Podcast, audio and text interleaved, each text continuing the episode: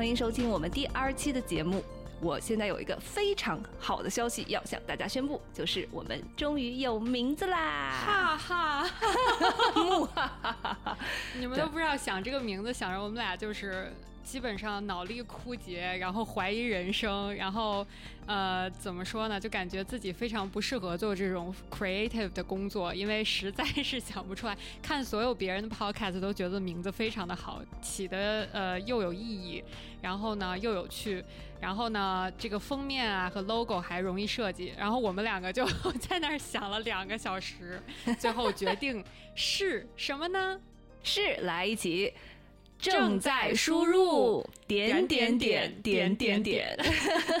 为什么要起这个名字呢？来，Ruby 介绍一下。呃，正在输入的这个意思呢，就是我们，因为我们现在的形式是至少是我们两个人对谈的一个形式。后期呢，我们是想请一些嘉宾，所以会变成一个有点像微信群聊的这么一个形式。所以正在输入呢，就是当你说完了啊，等着对方进行这个输出的时候呢，在微信就会显示谁谁谁正在输入点点儿，对吧？所以说我感觉这个呢，跟我们的整个节目的形式比较相像。呃，至于为什么加点儿点儿点儿呢？呃，因为其实我们也想把这个节目做成一个双向交流的形式，就是希望它不只是我们两个单向的通过。呃，分享和交流、输出的过程，同时也是希望我们通过对于谈论的话题的了解和研究，还有就是邀请我们的好朋友、嘉宾来做客，那大家一起畅谈的过程中呢，把它也变成一个我们两个呃输入别人的这个经验和人生的一些感悟的过程。然后呢，我们就希望说它是一个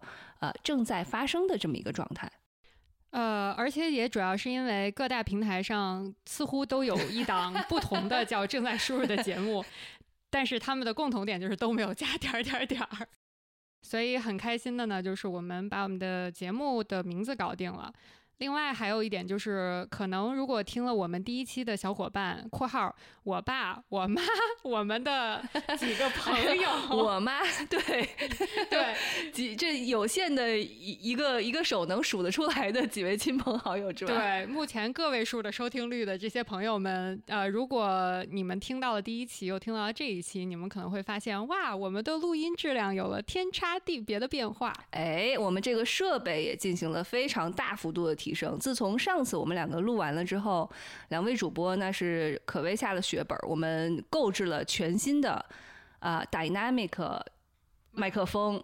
然后购置了全新的麦克风的架子，以及一个就是音频输入的一个 interface。所以现在我们真的是就是整个鸟枪换炮，非常的高级。对，呃，在这儿。就不吹不黑吧，我们上一次用了 Riverside，嗯，发现这个质量有点堪忧，于是这次我们换成了呃 Adobe Audition，嗯，花了每月二十块钱这个巨资进行了投呃一部分的投资啊，感觉这个应该是非常的值得。所以说花钱的真的是好的，嗯，所以这个我们现在这个这项事业呢，这个 Podcast 的事业目前已经有了前期投入了哈，就是已经产生了大概快五。五百元的亏损的状态，对的，呃，预计可能在未来的五年里也不会有什么盈利啊，所以。这个每个 podcast 平台让我们说，哎，加入一个银行账户用于未来的分成，然后我们就想啊，大可不必，因为反正也不会赚钱。但是不要不要不要紧，大家，因为我们现在身在硅谷嘛，就是创业的艰难，其实大家都知道，那就是可能的未来的回报也是非常丰厚的。所以呢，如果各位想要给我们投资的话，哎，我们之后会开一个这个后台的融资平台啊，欢迎大家来洽谈。是的，是的。嗯，好的啊。那上一次我们讲了省钱的事情啊，其实那一次是我们两个一气呵成录的。呃，不管大家信不信，我们基本上是没有后期剪辑的啊。呃，然后就导致了一个后果，就是我们有很多 忘记说。对，就是录完了之后，突然想，哎呀，这么厉害的点子，我怎么没有说？正好，要不然趁着这期，我赶快插播一句，就是呢，我最近发现了一个很神奇的东西，叫做加州的。无人认领资产管理部，对这个地方就在加州的州 controller 的，就是的的办公室下面管着。然后呢，大家要如何去找到无人认领的没也许会是属于自己的财产的？就是你去加州州政府 controller 的网站，哎，输入你自己的名字的拼音，然后输入你的就是之前的可能一个住址或者任何能够跟你这个本人对上的一些信息，然后你就可能会发现自己。在过去的时光中，并没有拿到或别别人没有能给你的钱，还是有办法能找得回来的，很神奇。对，据说你拿到了，我竟然拿到了价值两千五百美金的现金。你看，这把我过去啊六年用一辈子省的钱 还 double 了，对不对？啊，然后在这个这个利欲熏心的我，于是也去试了一下啊，如何？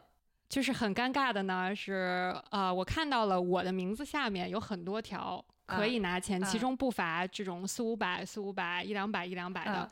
但是我看了一下地址，我感觉根本就不是我本人。然而，并不是我本人，就是 有一位生活在南加的跟我同名的小伙伴。你你名下至少有一千块钱，你赶紧去领一下，这位同学，你赶紧去领一下。听到这期节目是你的福分啊！对对对对对，我跟你讲，所以呢，其实领这个钱呢，唯一的一个难点就是证明你妈是你妈。开玩笑，就是说你得证明自己。在之前居住过的所有的地址是真的住过的，也就是说你得拿得出在那个住址的，要么房租 W two，或者是你交水电费的一些就是账单之类的东西啊。那我相信很多小伙伴在美国如果住的比较久，那以前可能搬家的频率也会比较高。那如果你搬了很多地方的话，其实呃还是我觉得留一些以前住址相关的东西还是有些用的。比如说在这种捡钱的情况下，就突然变得非常的方便。如果大家不认领，就其实变成了州里的收入吗？财政收入吗？还是你你说的这一点很好。其实我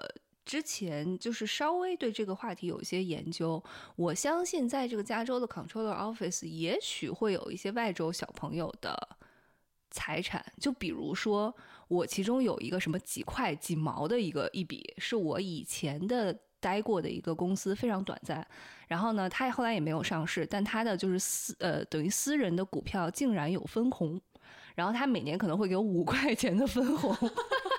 对，那所以就假设我离开了那家公司，然后搬到了另外一个州去居住的话，我相信他找不到我发这五块钱分红之后，这个钱就会进入加州 Controller Office，因为这个公司注册在加州，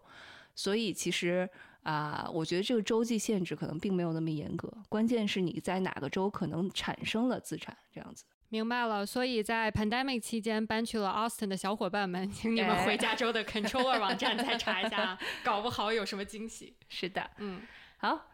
好吧，那这个。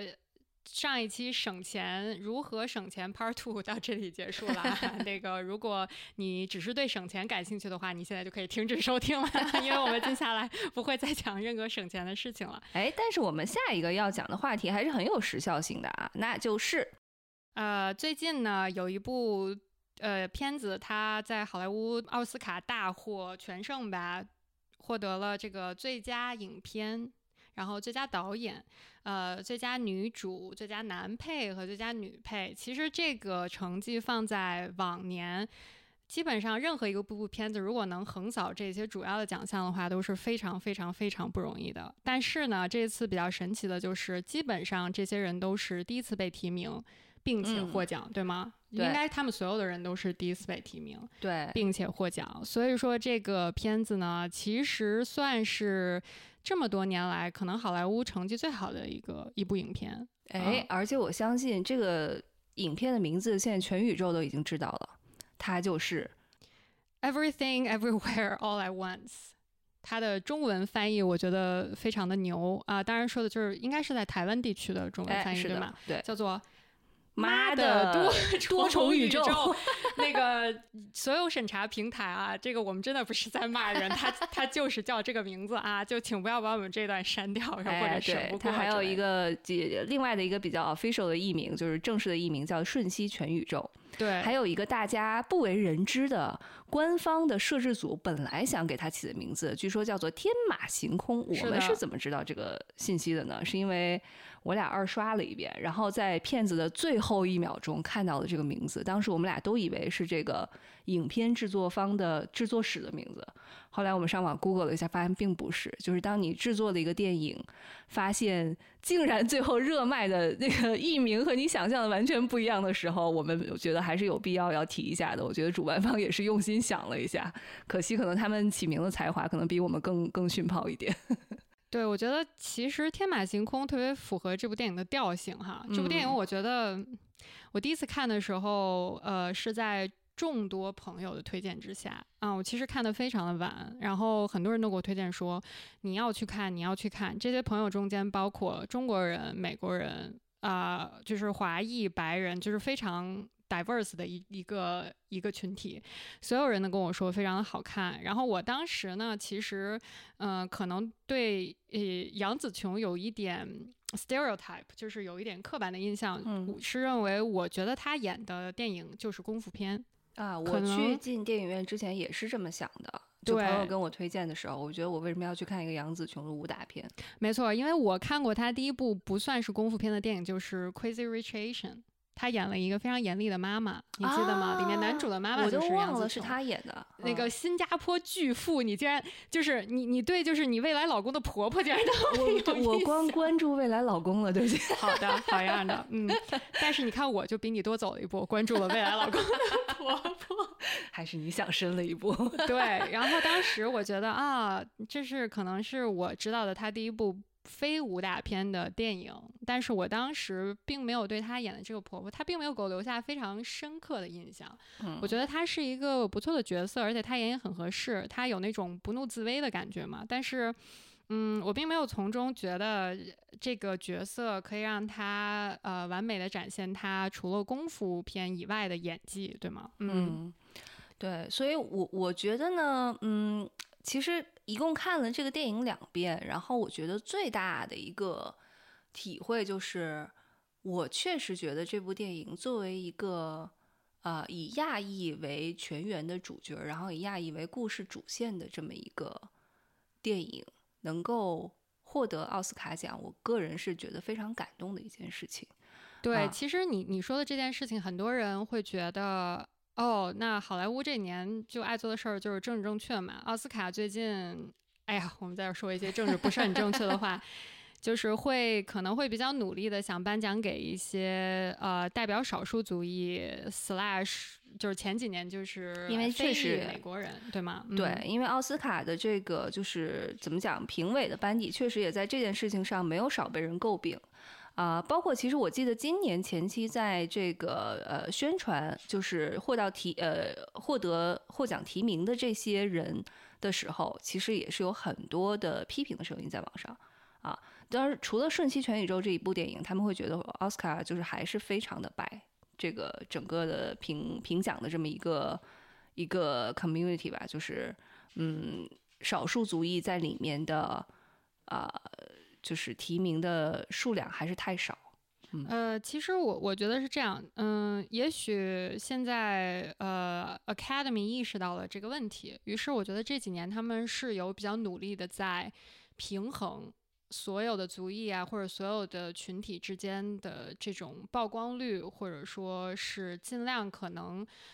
嗯，照顾一下关有关少数族裔的一些影片或者少数族裔的一些制作的班底，但是呢，呃，他们做了这件事情以后，呃，可能会被很多人诟病，就是说他们努力的在政治正确，就感觉这个从一个比较单纯的呃文艺方面的一个评审活动。变成了可能要彰显一些政治方面的倾向或者主张的这样一个略带政治色彩的一个活动，所以这几年，呃，关于这个事情，我觉得，嗯，其实各种不同意见的人都有，然后大家可能会在网上吵来吵去，吵来吵去，呃，但是我的感觉就是，不管他是特意照顾我们作为亚裔，还是说这部。片子确实是获得了整个评委会一致的好评。我觉得，说实话，不管是哪一个原因，嗯，至少对于亚裔来说，我觉得这是一件好事儿，因为你总是要先被人看见，才会让别人给别人一个机会去了解你真正的生活和你生活中面临的问题，对吗？哎，完全同意。而且我必须得说，作为一个亚裔观众，尤其是在美国生活的亚裔观众，我去看了这部电影，第一遍、第二遍二刷之后。我还是觉得，就是这部电影能够得奖，我不管它原因因为什么，我都觉得这是一件非常就是令人骄傲和感动。我我个人是非常高兴的。呃，而且现在，嗯，有这么一个很神奇的现象，嗯，我在国内有很多小伙伴，包括跟我非常亲近的一些人，他们看了这部电影以后呢，一般就是认为不是很好看，就感觉好夸张，呃，在很多时候看着略微有点让脚趾抠地，或者说是有一部分小伙伴。看到这个电影以后，就觉得，呃，可能是一部不错的片子，但绝对不值得获这么多的奖。呃，但是在美国的小伙伴好像对他的评价就偏向比较正面，而且是认为它是一部。在精彩之余，还非常能体现现实的呃一些现象和现实的一些情况的这么一部片子，所以就是出现了非常极端的两种评价。嗯，我觉得这也是我们做这期节目选择《瞬息全宇宙》作为我们呃聊的话题的一个初衷。嗯，我们确实想要从就是在美国生活的华裔的角度去也讲一讲这部电影。向大家分享一下为什么我们喜欢它，为什么我们觉得能够感受到电影想要传达的情感和信息。嗯，然后这件事情我觉得可以我们比较客观的去呃分享一下，就是我们的这个个人的感受。那么国内的小伙伴，呃，其实我之前也听到了一些这个呃国内的 podcast，尤其我认为男性观众可能去看这个呃电影。很多人呢，其实会分享说自己，哎呀，就是好像没有看懂，或者看到一半失去兴趣，不知道这个电影在演什么。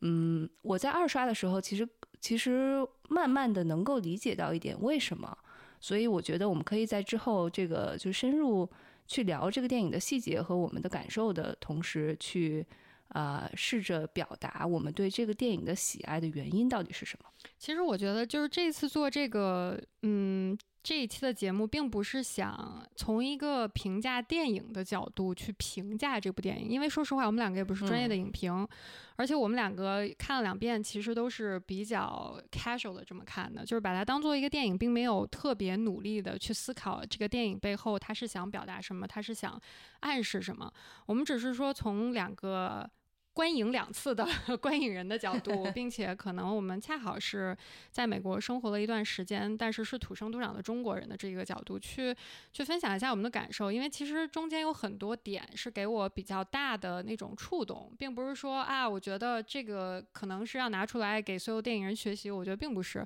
而是它有很多点，它的情感呢可能会给我一些触动，然后让我觉得这部片子是给我带来的感受是非常丰富的啊。嗯，你说的很。对，因为呢，其实《瞬息全宇宙》得的奥斯卡奖里面还包括一项，应该是最佳编剧奖。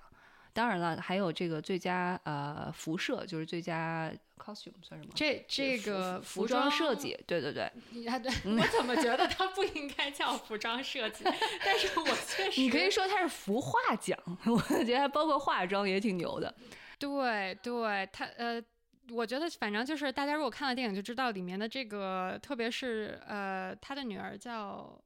Joy，不，他的他的真正的名字。周周哈库拉马塔，完全不记得是一个剧场的名字，就是他女儿黑化之后，周周周周 to to parky 什么就 something like that，对对对，就是他的一些服装的设计，我第一次看我真的是。就你你你今天咱俩看的时候，他那个 bagel bun 真的是每次出来我都觉得我好想输一个试试。对，然后今天咱俩看的时候，不是他在那个地方，呃，就是 Alpha Alpha Verse 的这个 w a y m o n 跟他们那个小 team 不是在一个房车里面正在努力的说是要要怎么着要追踪这个那个绿绿的衣服，然后他出现了以后穿了一个绿绿的衣服，然后我就说哇，他长得好像山葵，好像芥末，就感觉就是还有一堆奇怪的凸起。对，就就很神奇，而且里面很多东西我其实嗯不知道当时这个设计的人是不是在一种不嗨的 状态下，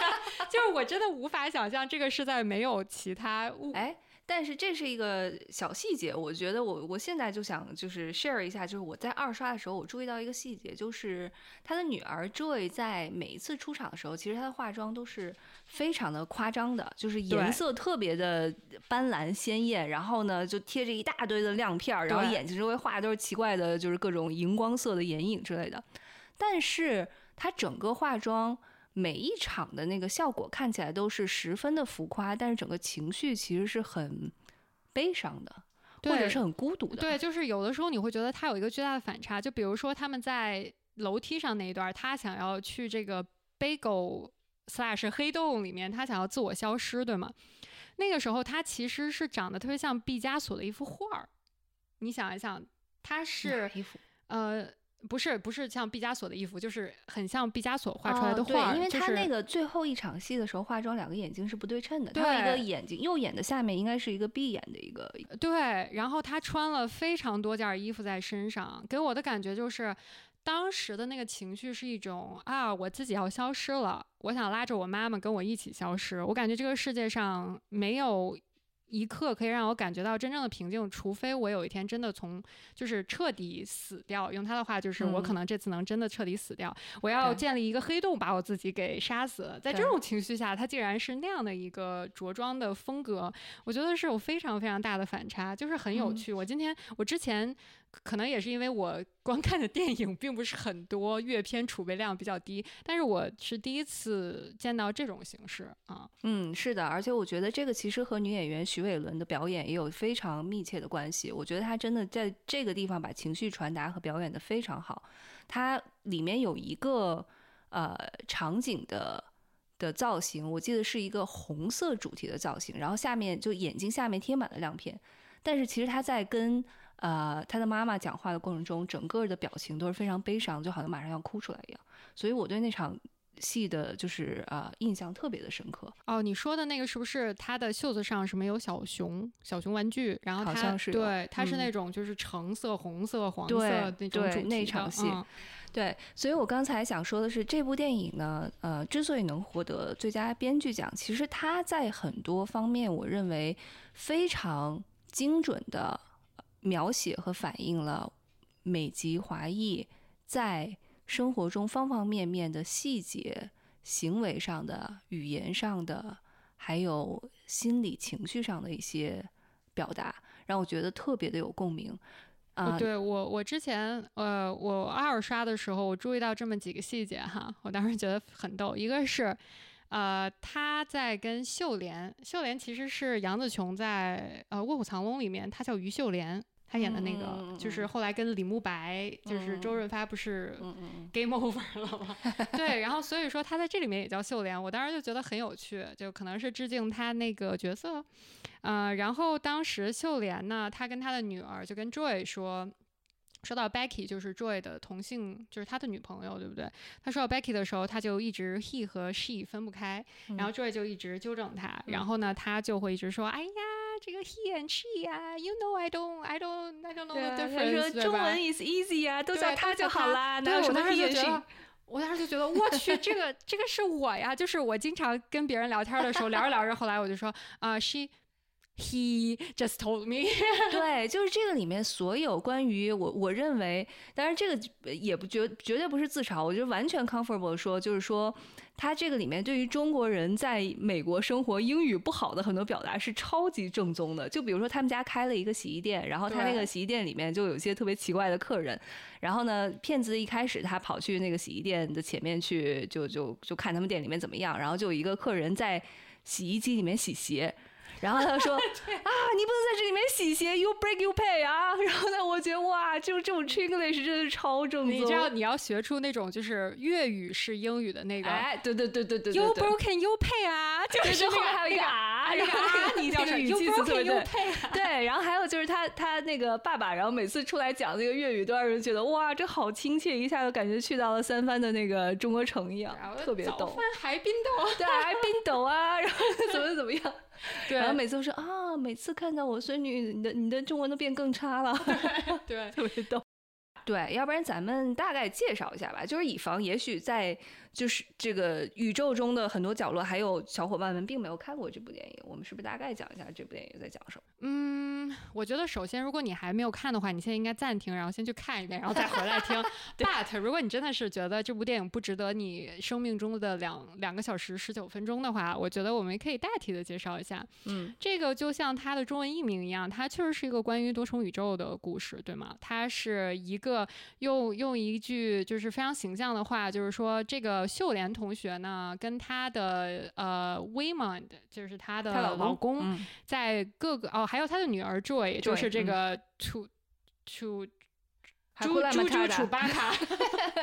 在各个宇宙间反复 横跳的这么一个故事，但是其实这个故事在它比较荒诞的这个表象下面呢，它其实是阐述了一种家庭。亲人，特别是母女之间的一种，嗯，稍微有点纠结，但是又非常强烈的一个连接，对吗？对我认为它非常的有呃广泛的普遍代表性。然后呢，这个故事的内核，我个人的就是感受是，他在讲母女之间的。羁绊和和情谊，然后它的表象也是一个互相救赎的过程，对吗？嗯，对，可能互相救赎，我觉得也许还没到那个份儿上，也许互相互相理解、互相划清误解的一个过程，而且是最重要的，我觉得是像互相表达爱意的过程。对对啊，然后呢，这个故事发生的这个 setting 是说。呃，非常平凡的一个华裔一代移民在美国的家庭，然后呢，夫妻双方开了一个洗衣店，然后有一个女儿，这个女儿呢是一个就是同性恋者，她有一个同性恋的呃 girlfriend，嗯，当天正好是这个中国新年，所以晚上家里要搞一个中国新年的 party，然后。嗯，在现实生活中，这个女儿 Joy 就很想带她的女朋友 Becky 一起参加这个这个家庭聚会，同时把他的女朋友 Becky 介绍给他的阿公，就是他的外公，刚刚从香港过来，然后生活在他们家啊。然后在这个过程中呢，当然还掺杂着无数的，就是女主 Evelyn 觉得很重要的要照顾家庭、照顾生活的杂事，比如说去 IRS 报税，向 IRS 这个呃成交他们的这个报税的各种材料。包括照顾好家里的这个洗衣店，乱七八糟一大堆事儿。对，就是这个片子一开始给你的感觉就是它非常非常的忙乱，对吗？就是一上来，首先他桌上铺着大几百个 receipt，这个是他今天要去 RS。就 RS，如果国内的小伙伴不太了解的话，RS 在美国就应该是就是美国第一大黑帮，就是他除了无限的向你索取钱财以外，然后你还要。符符合他的各种的规定、无理的要求啊！对，这个我觉得就是这个片子非常妙的一点。我觉得它其实你仔细想一想，有大概至少百分之五十的场景是发生在他虚构的 IRS 的这个国税局的大楼里的。对，也就是我觉得这一点其实是我猜想很多非亚裔观众能够产生强烈的情感共鸣的一个原因。这是因为所有美国人都要面临 IRS 的。的阴影，对，我觉得 R S 就跟 D M V 一样，就是近几年受到了许多呃电影作品或者说其他作品的这种嘲讽吧。就像在那个 Zootopia 里面，就是 D M V 不是有那个 Slash 一个一个树懒，对，啊，这个其实就是把他们在现实生活中的一些口碑啊，就是他们的特点进行了放大。但是我觉得这个 R S 的场景真的是。蛮真实的，虽然我个人的报税没有被 audit 过，但是我可想而知，如果你被 audit 的话，你的生活就是这样，就是你要源源不断的提供他们所要求的所有的东西，填写他们所要求的非常不 make sense 的所有表格，但是最后可能还是不能解决你实际中的问题啊。对对，嗯，回到刚才提到的，就是我认为这个片子一个很重要的内核，就是华裔移民，尤其是。祖孙呃，怎么讲？就是华裔移民三代之间的这个价值观，我觉得是被完美复刻了。嗯，Ruby，你和我应该算是咱们从中国一代一代移民，一代移民。我们从中国念完大学到这边来念 master，然后呃，在这边扎根下来。嗯。接下来呢，还有就是他这个爷爷就听不懂孙女的英呃的中文，然后孙女对爷爷的中文一知半解。这个爷爷到中到美国来，其实他也面临着很多，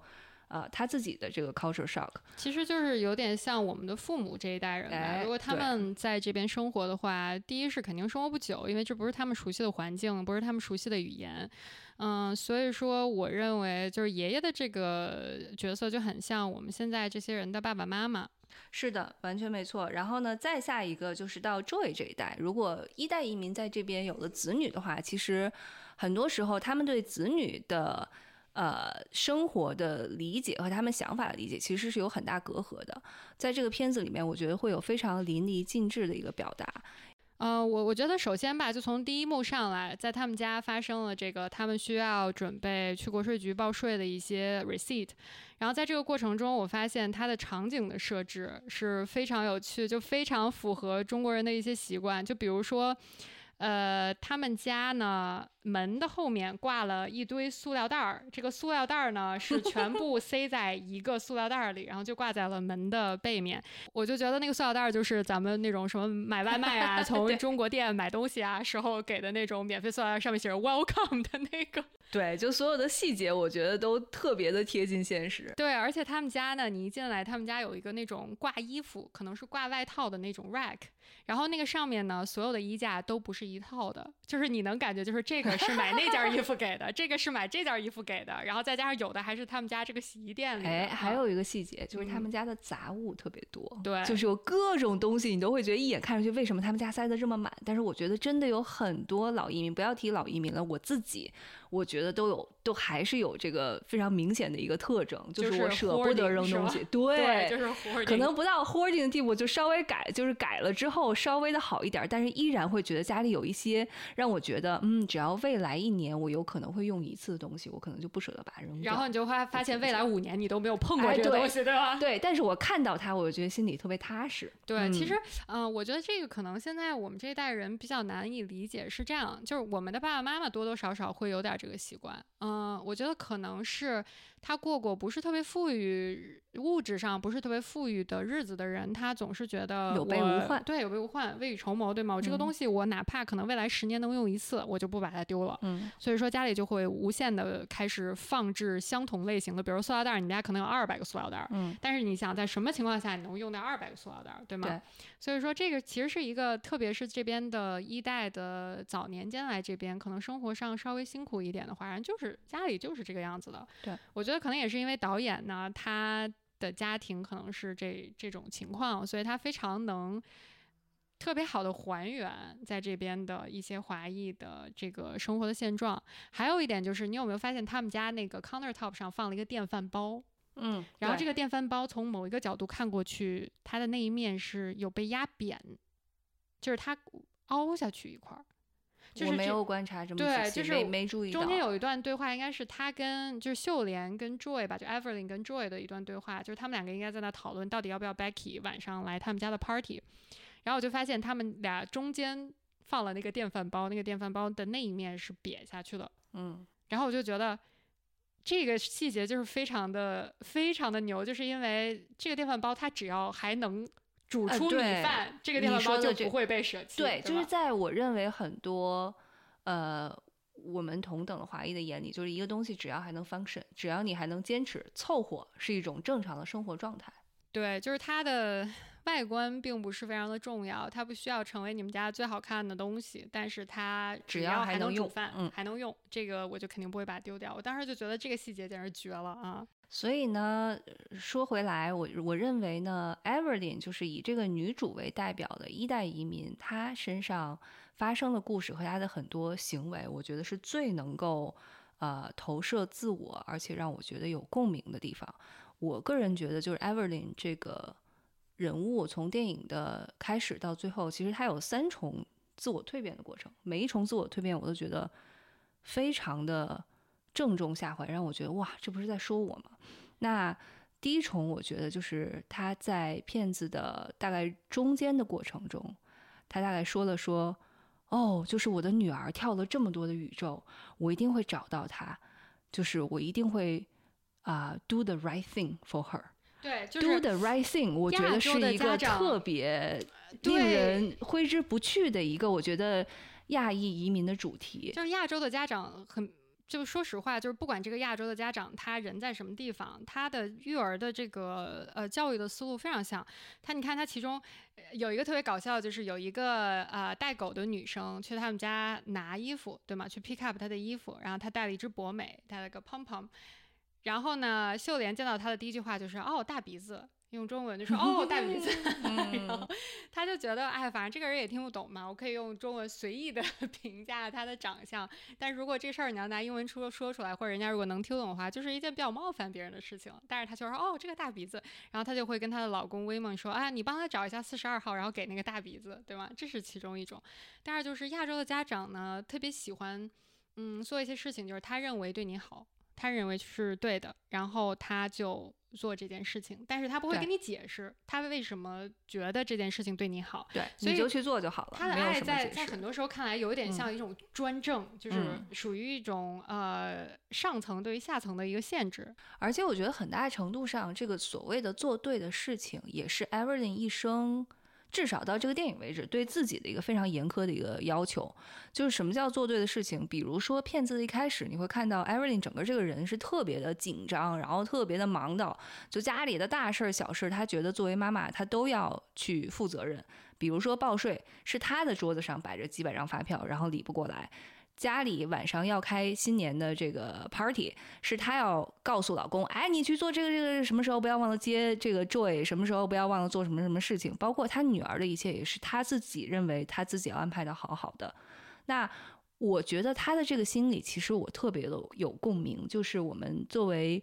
啊从小在国内受到教育长大，就说你只要学习好，小时候是什么事儿，就是所有的其他的事情都会迎刃而解。然后呢？到了大学，你就一味的只要找个好工作，剩下的事情你都不用管，就是人生的难题都会迎刃而解。到了美国之后，你就好好的在这边啊找一个工作扎根下来，然后把身份解决了，其他的事情也都会迎刃而解。就是这种所谓的做大家或者是我们上一甚至是我们上一代父母眼中正确的事情，很大程度上，我认为在我的精神和价值观上其实是。呃，禁锢了我很长的一段时间。对，所以你看，就是呃，这个 Alpha Verse 的秀莲，不是他在威猛跳穿越的时候，Verse Jumping 的时候，他已经去世了，对吗？所以他在里面是以一盒骨灰的 形式 被呈现出来的。当时呃，公公 Alpha 公公说了这么一句话，Alpha 公公说：“You push your children too hard, and 啊，she she was broken。”对吧？就是说，这个什么出这个什么猪猪楚巴卡，他就是一个在这种非常高压的一边倒的这种教教育的形式下，等于说是比较极端的吧。他是一个极端例子，是一个被逼疯的小孩儿。嗯，他被逼疯了以后，他给这个整个宇宙都不能说整个宇宙，所有宇宙带来了可能是灭顶之灾。呃，我觉得这个是一个比较夸张的表达方式，但是呢，就从另外一方面说明，很多亚洲的小孩确实就是在这个家长的 push 之下，变成了一个有一点受伤，或者有一点呃，就是特别的敏感，然后有一点不能正常的和这个社会进行。沟通连接的这么一个状态，对吗？对，造成他的原因其实呃也是很直接的。Everything 从其实从他的父亲身上习得了这一点。在影片我觉得最后的一段时间，经常会回闪的一个他童年的回忆，就是他小时候好像是从香港离开之前啊坐上了车，他的爸爸就跟他说：“你去美国要好好的。”那么他在最后就是问他的爸爸说：“为什么你那个时候这么容易就放弃了我？你怎么能让我一个人？”你怎么舍得让我一个人就到那么远的地方去？其实我相信他内心深处是有一定的被父母强行安排，并且有一定被抛弃的心理在的。那么呢，同样的行为，其实他也呃呃复制和影射到了自己的女儿身上。影片一开始有一有一段就是说啊，他的女儿嗯，因为当时想向公公介绍他的女朋友不行，那他非常生气的就走进了车里。这个女主就追过去，打开了车门，其实对他欲言又止。那这个女主当时其实对女儿说了两句话，我觉得超级有代表性。对，她说：“你要吃的更健康，因为你最近在长胖。”我觉得就是这个，这个，这个让我想起，哎呀，完了，我妈一定会 妈妈，我并没有就是 指责你的意思，就是就是，但是让我想起一件很好很好玩的事情，因为我从大学开始戴隐形眼镜，然后我的眼睛呢说差也挺差的，说实话，四百多度五百多度吧。但是我其实不是很喜欢戴眼镜，因为我个人认为我戴隐形眼镜会稍微好看一点啊，所以我就觉得在大学这种女生爱美的峰值的这么一个阶段，我当时就是毅毅然决然的选择了戴隐形眼镜，一戴就戴了很多年。然后呢，我基本上以前每次跟我妈视频。然后我都会有的时候，如果是晚上下班，我就没有摘隐形眼镜，我就会跟他视频，然后他就会说。嗯，你今天戴隐形眼镜啦？我就说，对啊，我上班去了。然后呢，如果过两天我是在一种比较轻松的状态下戴着眼镜跟他视频，然后他就会说，我跟你说，你戴眼镜很好看的。然后我就。我就就说，但是阿姨已经很间接的在向你表达她的看法了。但是可能 我我跟她视频十次，她会说八次，就是你戴眼镜很好看的。我觉得她的意思就是想告诉我不要戴隐形眼镜。哎，对，我也理解她为什么，因为他在他的意识中，就是戴隐形眼镜是一件对眼睛有所伤害的事情。也许这个是真的啊，当然我我不知道这背后的科学的依据，但我觉得。就算它是真的，我就是觉得这个是一个个人选择的问题，对不对？但是就是亚洲的妈妈们就会一直就就像秀莲一样，就说：“哎，你你别再吃了，你你有点胖了。”然后我妈就是：“哎，你戴眼镜很好看啊，你意思就是说你多戴眼镜，别戴隐形眼镜。”对，所以回到一开始我看，呃，提到看到这个电影最大的一个感触就是，我觉得它其实很重要的一个内核就是在讲，呃，华裔的。父母和子女之间互相怎么互相表达爱意，这是一个非常呃深刻的话题。这个影片中女主她一开始对女儿表达爱意的最直接的方式就是你少吃点，最近长胖了，非常其实我觉得直接的去通过管控的方。其实我觉得他对他表达爱意的方式就是告诉他你需要做这件事情，因为这件事情是对的。但是我认为这个在美国文化中确实很难被。他在美国出生并长大的这个女儿所感知到，对，因为美国人就是非常的个人主义了，就是呃，第一呢，我们两个虽然是比如说母女、父女、父子，所有的这些家长跟孩子的关系，但是我们是平等的两个个体，也就是说呢，你跟我说呢。任何的意见，它都是以一个意见的形式被传达的，而不是一个命令的形式。所以呢，呃，美国的很多家长可能会以一种更加商量的语气。当然，这个如果你五岁，然后他觉得你不应该随地扔玩具，那他只能命令你，对吗？但是我们现在讨论就是两个成年人之间，对吧？对。你已经有了一个大学毕业的孩子了，然后你天天跟他说：“哎呀，你少吃点，你长胖了。”我觉得可能。就是在美国的教育体系或者教育方式，这不是一个特别容易让人接受的事情。他会觉得，呃，我是一个成年人，你需要跟我商量，我可以听取你的意见，但我并不一定，并不一定会采纳，就更别说你，你还要命令我，对吧？嗯，但正是这一点，我相信这个女主是非常难以直接说出来的。包括其实很有趣的是，到直到影片结束，呃，这个女主都没有亲口对她的女儿说。我很关心你，我爱你，我很在乎你，这样的话，他一直到最后，他只跟 Jamie Lee Curtis 说了话。是的，是的，所以他们两个就是和女儿最终和解和相认的那一幕，其实他讲的话，我这次仔细看了一下，他是这样说的：他说，不管有千百个多重宇宙，我都愿意在这些就是多重宇宙中和你共同度过，我会非常非常。珍视这些在你看来可能最终一切都归为虚无并且没有意义的时间，很小的一些很少的一些相处的时间吧。对，但是我认为这个是呃杨紫琼所演的这个角色，她的这一代的呃移民妈妈所能表达出的极限了。但是非常美好的是，我认为她的女儿最终感受到了，而且两个人能够在这中最终和解。其实我觉得他们呃就是他们母女第一次。在我看来啊，就是认真的敞开心扉，就是和解吧的第一步是他们两个以石头的 状态完成的。就是你记不记得这个是整个过程中，呃，女主 Evelyn 第一次就是骂人，也不是说骂人，就是说脏话。对对，这是他，我认为这是他第开启了第二阶段的一个很。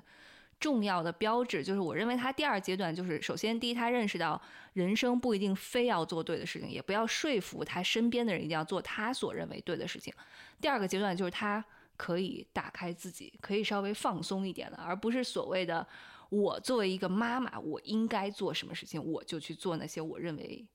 打引号应该做对，所以我觉得这个电影最神奇的点就是他把这么一场可以有非常大的戏剧冲突，说白了就是可能会很煽情的一场戏，变成了他们两个是两个石头，然后以字幕 的形式体现出来。你唯一能分别他们俩谁说的什么话，就是通过字幕的颜色。对，是的，就是我我感觉这是一件很有趣的事情。嗯，所以。就是他们俩以石头的方式进行了第一场和解以后，我觉得才是进入到第二段，就是母女两个开始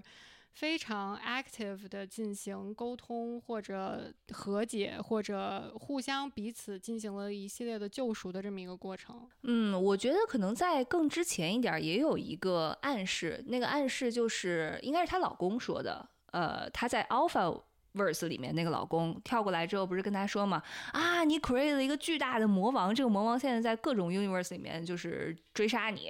啊。然后呢，这个魔王就是到处追杀你的原因，就是因为每次他都能直接把你给谋杀了。但其实后来有一个桥段，就是 Joy 找到他之后，他说：“你想一想，为什么我在每一个宇宙里面都在找你？”只是留了一个扣，让他在后面去解。其实他并没有想杀他。对他。他是想跟他一起走向 虚无嘛，走向那个 Dona，但是啊，走向那个 Bagel，在 Dona 面前，其实他是说，呃，我带你到这个 donut 前面来，不是为了让你感受到啊，对对对，Bagel，Bagel，我我就很想吃 Dona，对我现在满脑子都是 donut。我在这里插播一句啊，就是他们这个 Bagel，他不是说，就是 Joy 说 I put everything on this Bagel。真的有一个叫 Everything Bagel 的东西，你知道吗？我知道呀。对，就是你会把所有的 topping 这个是 Trader Joe's 的一个明星产品，你知道吗？对，而且很好吃。我当时就觉得，当我看到这个 bagel 的时候，他说 I put everything on the bagel，我当时就觉得，我去，这个这个导演应该真的很喜欢吃 bagel，有没有？对我推荐你去买 Trader Joe's 那个 Everything Bagel 有一个 spread 超好吃。我之前我之前买过，但是我个人是比较喜欢上面只有 sesame 的 bagel。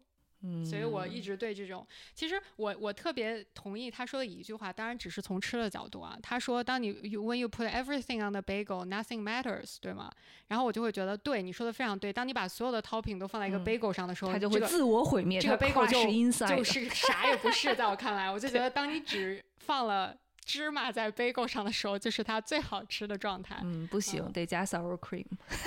对对对，这两样东西就就无敌了。对。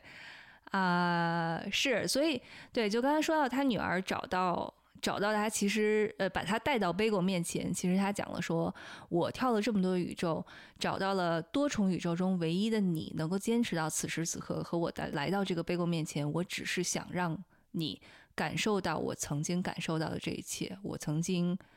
啊经历过的这些情感，他是这样讲。对，所以嗯，我我觉得这个就很有趣，就这个就。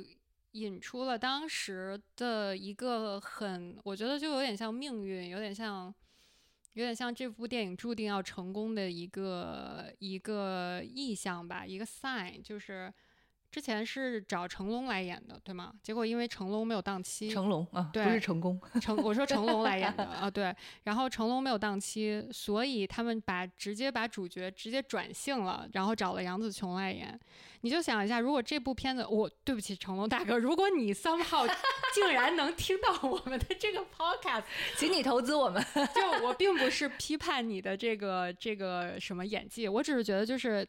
成龙他给我更多的感觉就是他是会给你一种比较轻松的这么一个氛围。你就想，如果他是这个剧的主角，他可能是跟不管是他的女儿还是跟他的儿子，可能很难擦出像杨紫琼演的这个妈妈跟他的女儿擦出的这种火花。我觉得母女的关系可能是在戏剧里面是更有冲突，并且更丰富的吧。对，对不起，全天下的。爸爸们 和全天下的儿子们，就我我的感觉是这样的，所以我就感觉，呃，这部电影如果说真的按照原来的计划让成龙演了，他可能更多的会像是一部功夫片或者一个功夫喜剧，对，他可能不会给你带来这么大情感上的一些冲击。对，其实里面很多桥段是因为我知道了这个片子可能会有。曾经可能会由成龙主演，那其实杨紫琼，尤其是他他在打的时候，你就会觉得哇，或如果换了成龙演，我肯定会觉得这段超级搞笑。但是我很难在更呃多的层面上去体会这个电影想要传达的信息。对，所以说，呃，然后我就感觉就阴差阳错吧，最后呃换成了杨紫琼演，然后也阴差阳错换成了徐伟伦，而不是阿夸菲娜演。其实阿夸菲娜也能演得非常好，但我觉得。这就等于给了徐伟伦这样的演员一个机会，就是他这个角色是适合他的，然后他也有这个能力把这个演好。然后呢，在非常奇妙的一种机缘下，他确实能演这个这个角色。之后，我相信他的演艺之路会发展的非常的好，嗯呃，然后就感觉这部片子有一点有一点像，嗯、所有的人都是第一次做一件事情。这两个导演之前还是拍什么 music video 的，就是他们虽然可能以前有过一些影视方面的 exposure，但是这可能是他们第一部意义上第一部就是认真的在拍的电影。然后所有的演员其实多多少少也都是，比如说第一次尝试此类的角色，或者说很久没有 电影拍，都去年都宣布要退休了的这种。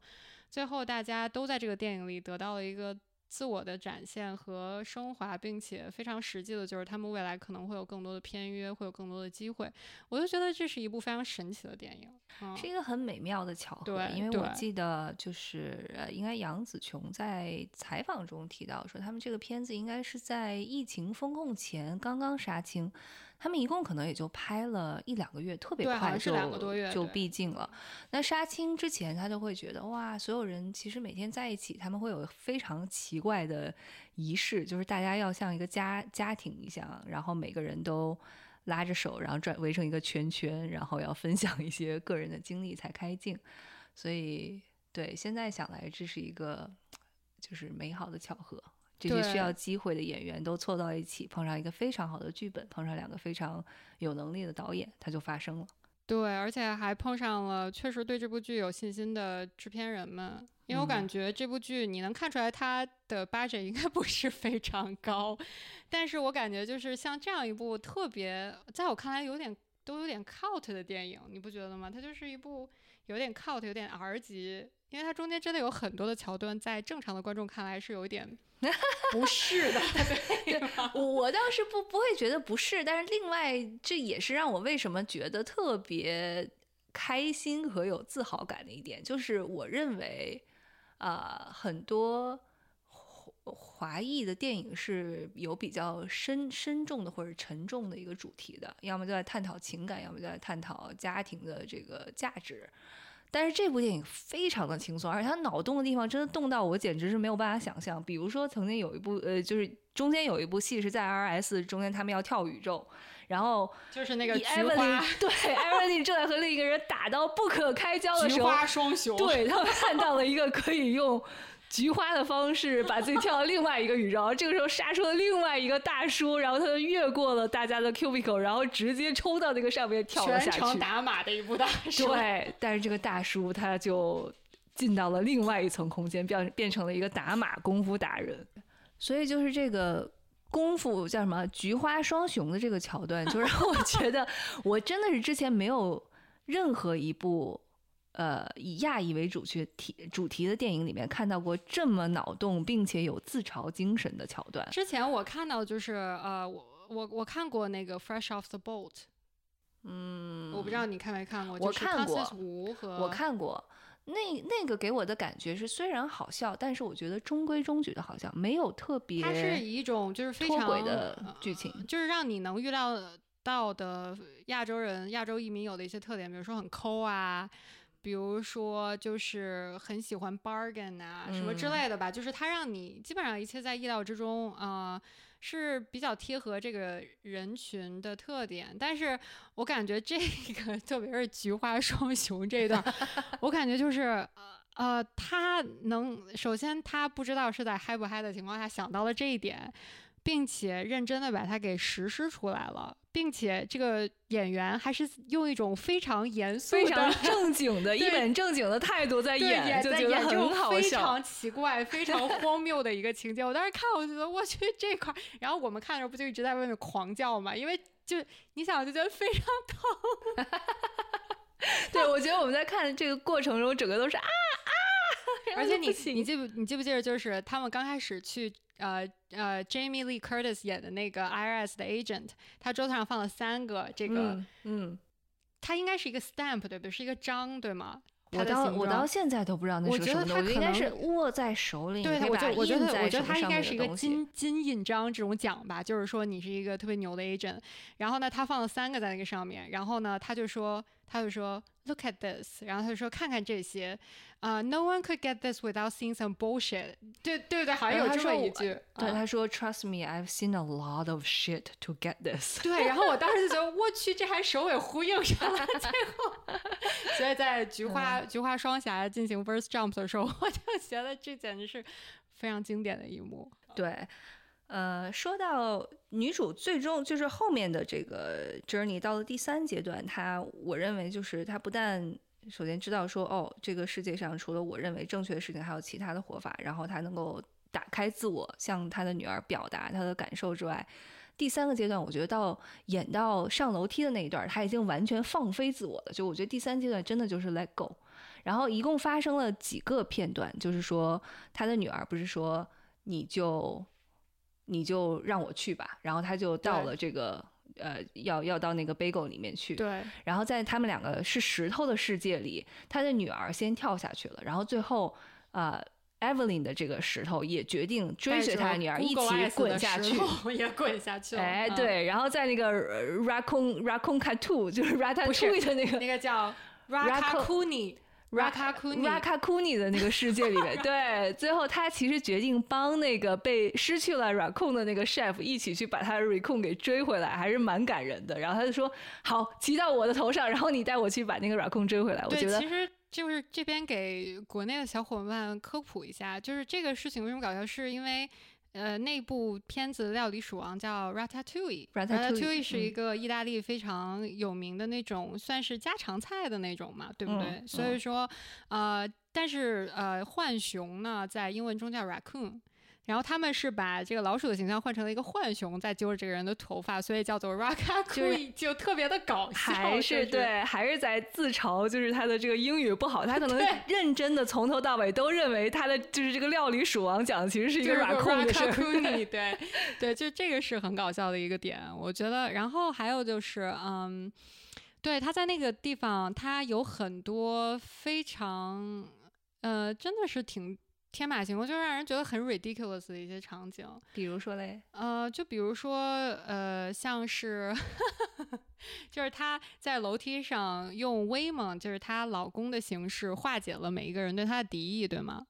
就是女主在一直往上走的时候，首先嗯是这些人，他们可能都是 Alpha Verse 的这些人，嗯然后他们来到这儿的呃唯一一个目的就是要制服她和制服这个什么楚巴卡，就是我实在嗯嗯土土土 Paki 对。嗯制服他的女儿，呃，然后在这个过程中，他就跟威猛说：“他说我只是用你的形式去去 fight。”然后于是他就比如说跟这个大叔把他的手榴弹变成了一个香水瓶，嗯然后其中还有一个 SM 的大哥，你记得吗？然后还有就是这个，我感觉就是在原来这个既定宇宙的秀莲是绝对不会做出来的。对，这是我认为他把自己打开，然后学会了用另外一种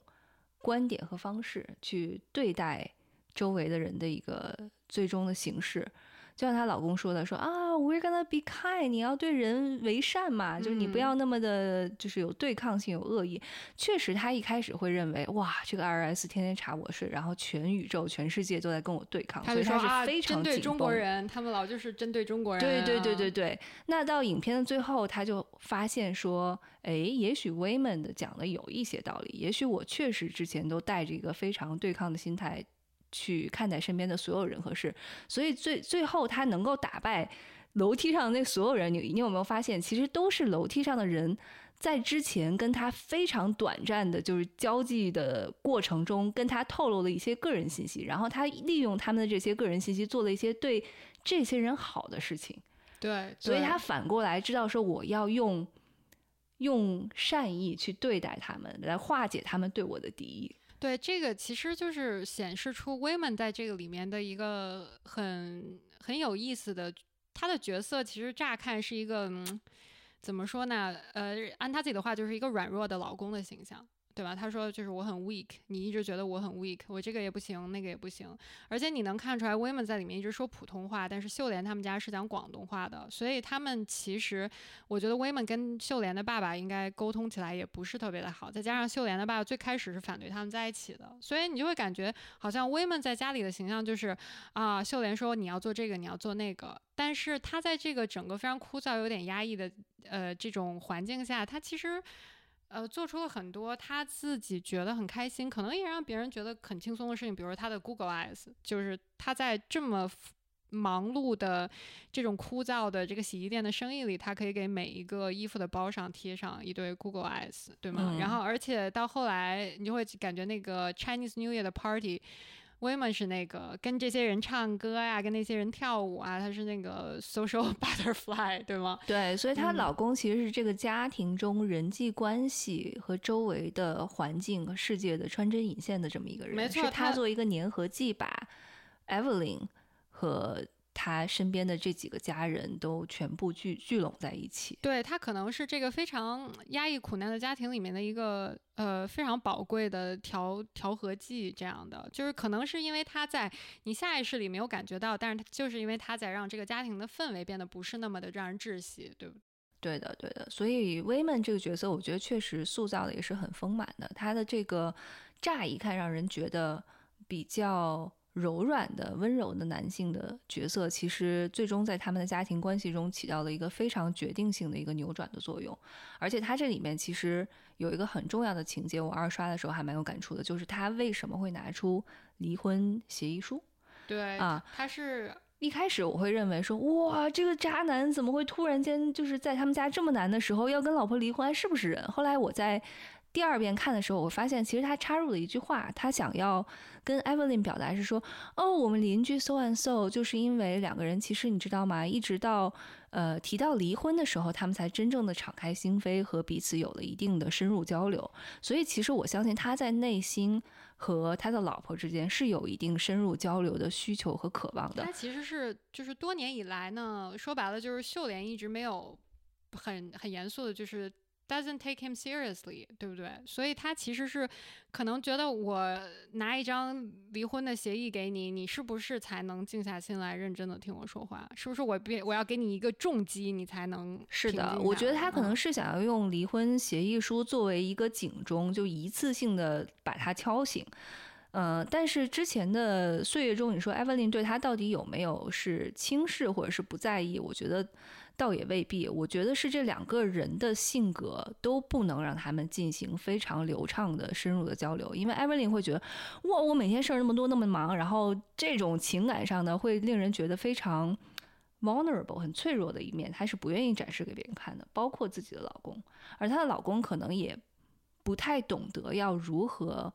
向她去啊敞开自我，去表达他对于情感交流的一些需求。其实我觉得。这个我二刷的时候为什么会有一些些的共鸣？是我发现其实，嗯，我身边的朋友很多，尤其年纪稍微大一点的华裔家庭，尤其是有了孩子之后，真的每天鸡飞狗跳，一些鸡毛蒜皮的事情占据了生活中绝大部分的时间。嗯，然后夫妻双方可能都在这个方面有过一定的挣扎，最终找到了一个呃路径和自己和解，找到了一个更。好的方法去和对方，啊，敞开心扉，这是一个特别重要的，我相信是有普遍性的家庭化。对，其实我觉得就，嗯，像威曼这个人，他看起来好像他说说白了就是有点怂，好像也没啥存在感。你说他对家庭有什么贡献吧？好像也没有非常巨大的贡献。但是我觉得他有一点非常非常的宝贵，可能是。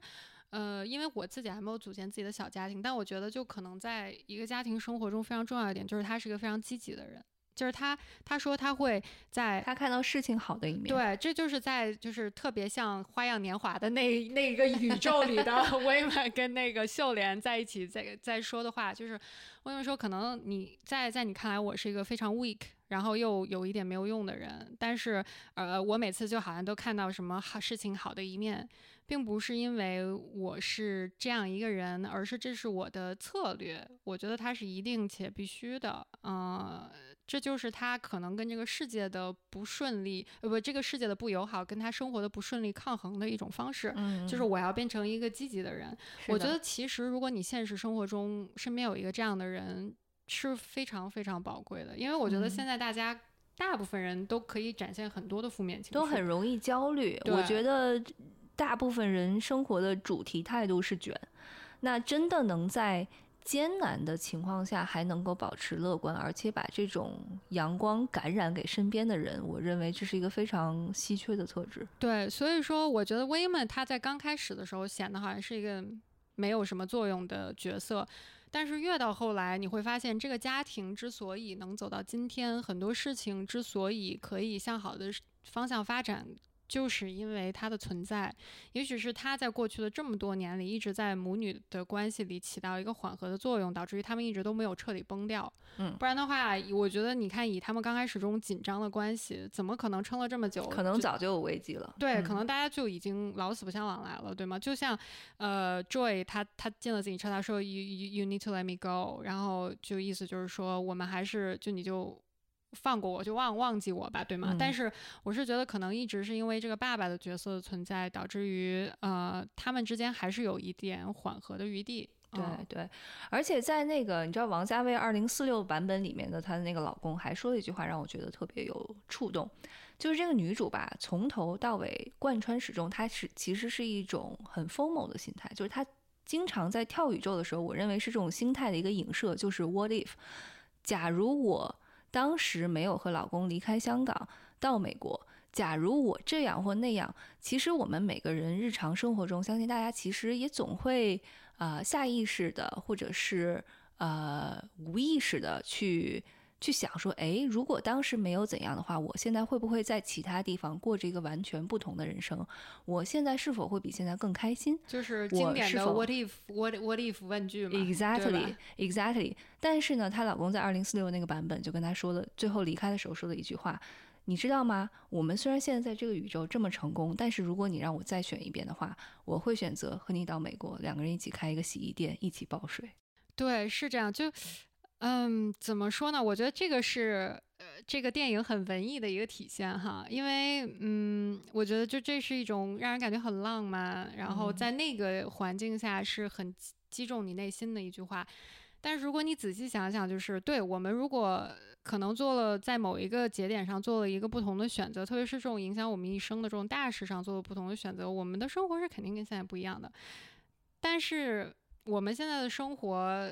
它就是由顺心不顺心、好的不好的事情组成的。那我们如果在那个节点上做了不同的决定，我们的生活也是由好的不好的、顺心不顺心的事情组成的。嗯，完全正确。对，就是生活的轨迹可能不同，但生活的本质就是不会都是好的，不会都嗯是正面的。所以我反而认为那一刻，她的老公威门这个角色很可能是现在宇宙中这个威门跳跃过去跟她说的这句话。那她的目的，其实我认为也是这个女主就是潜意识中在说服自己。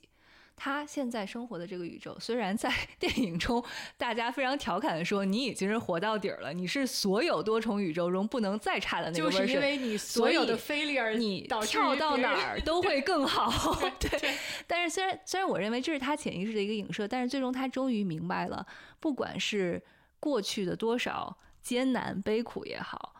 那些所有经过了的时间和发生的事情，它都是有意义的。那么你现在所在的这个宇宙和现在这个人生，只要你能够用比较乐观和温暖的温暖的心态去看待它的话，那其实你就能够是幸福快乐的，而不是应该浪费时间在，呃，每天琢磨，哎呀，what if 我以前要是没这样，那那是会会不会更好？嗯，因为其实那个变成了电影明星，然后 Women 也变得很成功的那个宇宙里面，他们两个可能也会时常想啊，what if 我们两个之前一起在一起了，我们一起走掉了，我们一起去美国了，那我们会是过着怎样的生活？所以其实，呃，我觉得其人人生最麻烦的一件事情就是你要不断的选择。如果说你的生活一直 push 你只往一个方向走，你可能完全不用做选择的话，这可能是一个比较简单的人生。说白了就是你你生活中的苦难和不如意都不是你自己的原因，都是生活赋予你的，所以你可以就很心平气和的跟自己说啊，没关系啊，反正也不关我事，对吗？嗯，但是人生的问题就是你要不停的进行选择，然后你的选择就会造成选择的后果。然后，呃，以一个经济学的角度，就是说，很多人你你不可能下意识的不去想这个沉没成本的问题，就是你你会想，我当时啊，如果没有做这件事情，做没有做 A，做了 B，那。那 B 可能就是在我现在看来，就是我那我我之前没有机会体验的一种一种生活。你可能就会无数次的想啊，我那个时候没有做这样，那个这现在又又没有怎样，嗯，所以这种主观的选择，并且要承关承担选择的后果，可能有的时候会让人生比较纠结。我认为确实是因为客观存在的，因为选择而存在的所谓的宇宙的各种 branch 是永远都会在那里的。嗯，真的就是存乎一心，看一个人去怎么怎么想，怎么看待这件事情。那么我们可能比较自嘲的用电影里面 Evelyn 这个角色的角度去想的话，就算我们现在已经差到 bottom 了，那已经是所有宇宙中。最差的一种情况，那又怎么样呢？从现在开始，它只能变好。对对，只有一个方向，就是 up。就是你，你所有这这句话简直是，就是威曼还非常 alpha，威曼还一本正经跟他说，就是我我我们跳了这么多的宇宙，终于找到了你。对，是没有发现，就你你的一事无成，然后导致于其他所有宇宙的人都会比你成功。他说，The reason that you are so unique is you're so bad at everything。我当时就感觉笑死了，真的是，就是。我鼓励你的这种语气说出来，我当时就心想：大哥，如果现实生活中有一个人跟我说，跟跟我这么说，我可能不会。我说你去死吧！对，所以我觉得当时那个是很很搞笑的一个点，真的是特别逗。我觉得，对，我觉得，所以就是看完这部电影，我真的觉得，为什么我们俩想做今天这期节目，就是确实作为一个呃，在美国呃。打酱油了这么多年的一个一个一代移民，有很多呃感同身受的共鸣，想要拿出来分享。其实我我说实话，我们的生活跟他们的生活还是不一样的啊。是，他们是算，如果说我们父母这一辈的一代移民，可能有一些是过着像他们这样的日子。对。我们这一代多少，我觉得还是条件好了很多，就物质的条件吧，好了很多，所以这个是我们很幸运的点。但是其实他的有一些挣扎呀，或者说这种不适应，我们是可以完完完全全可以体会到的。嗯，在一个多种族的国家，就是会，比如说之前我们在国内不会有这个想法，因为所有人都是中国人。嗯，可能嗯外国人你会管叫老外，他们是少数的群体，但是。绝大部分的人都是一样的啊，但是在一个多种多种族的国家，它就容易出现一种，嗯，你会有意无意的把你经历的事情跟你的种族挂钩，有的时候它确实是因为这个原因，嗯。啊，但有的时候，就像秀莲，秀莲她会跟别人说说啊，你看这个 R S 的人就是针对我们中国人。但你说他确实是针对你吗？他可能只是因为你把 karaoke 啊这种东西全都报税到一个洗衣店，他觉得不合理。是的，是的，你说的这点我特别同意。就是其实我们在这样的一个移民社会里面，其实每天都会面临这样的一个情形，就是有。多少程度是我们自己群族文化、我们信仰，甚至是你成长环境所带来的一些独特性？有多少的情绪和感触是人类所能共通的？就比如说，在这个电影里面，其实他和 L.S. 那个那 Curtis 演的那个阿姨第一次和解，是 Curtis 那个那个阿姨发现她老公要跟她离婚，她立刻就作为一个女性。理解了她的难处，没错，她在这么多鸡毛蒜皮中还要和她老公去谈离婚这件事情，然后她立刻就和 Everlyn 这个角色站到了一起，因为她终于能够理解她的苦衷了。对，因为她当时说嘛，她说我老公 serve 我这些 paper 的时候，我把他的车开到我们家邻居的厨房里。所以就是在他看来，当一个女性正在经历离婚这件事情的时候，好像就是她做出很过分的事情、很夸张的事情，其实好像都是能被理解的。对的。所以说他这个在报税上稍微报的夸张了一点，在他来看就是。正常的反应，因为你的人生就是在经历一件非常让你抓狂的事情。对，所以回到最终，你看楼梯上的那场戏，其实也是这种心态的一种展现。我认为，当 Evelyn 打开自己，去试着理解他身边的这些所谓路人，每个人跟他讲的这些可能平常你都觉得是废话的话，后面所要表达的就是这个人可能生活中也许面临一些困境，或者他需要什么东西的时候，当你真正去 reach out 去理解另外一个人的需求的时候，你可能就把你的所谓的善意或者是爱去传达给了他。那这种东西，我觉得你只要做了，我认为他是很有可能会得到一定的回应的，就是你主动的去连接别人。对，我觉得我我当然我这个可能是过分解读啊。我觉得其实导演 slash 编剧，他们想他们为什么会安排在某一个 hot dog finger 宇宙，就是 你这个宇宙是 off the map 的，你知道吗？对，但是就是在因为上都没有。因为它是非常，你想想它有多么的奇怪，这个宇宙这个 agent 竟然跟秀莲在一起，对吗？嗯哼就是他们两个竟然是一对，对吗？所以它 off the map 是说明这件事情在其他的宇宙都是非常不可能、可能绝对不可能发生的一件事情，在在这个宇宙里，他们竟然成为了一对恋人。嗯我就是觉得，那他可能是不是想通过这种来表达，当你突破了很多嗯嗯种族啊、这个社会阶层啊，包括年龄的一些限制以后，你会发现两个非常不同的个体，他们也是有很多情绪是共通的，嗯，就是他们是可以成为一对恋人的，他们嗯是可以互相就是彼此爱慕的，尽管他们成长的环境。非常非常的不一样，我觉得这个宇宙的存在，就在我看来是非常有意义的。嗯就是是是是所有宇宙中最最不一样的一个存在，嗯、因为它可能表面上看起来可能性最低，对。但是回到刚才那个点，就是因就是大家追根究底都是人，我们很多基本的情绪和需求都是互通的，所以在这所有的 possibility 里面，只要我们很多时候经常提醒自己这一点，尤其是与自己不熟悉的、从不同文化背景成长起来的人，在交流的过程中，经常提醒自己，我不要以我的既有的一个知识的体系去随便 judge 别人，那你可能往往就会得到更好的一个沟通效果。我觉得对，还就是有一些嗯，你可以试图去共情他，因为情绪这个事情可能是相通的，你不要试图去。呃，用你的成长环境，或者说用你的这个文化的这个特点去去这种方式去理解它，你可以就试图去共情它，对吗？嗯，也许你共情了以后，你会发现很多事情更容易理解一点。对，对嗯，然后就是，嗯，当然也是因为这个，他们两个在一起的这个 宇宙，大家的脚都变得非常 的特别厉害，就是 甚至可以抚摸对方的脸。我跟你说，就就这是一个点，就是这个 Hot Dog Finger 宇宙以及他们这个菊花双侠就 verse jumping 的这个形式。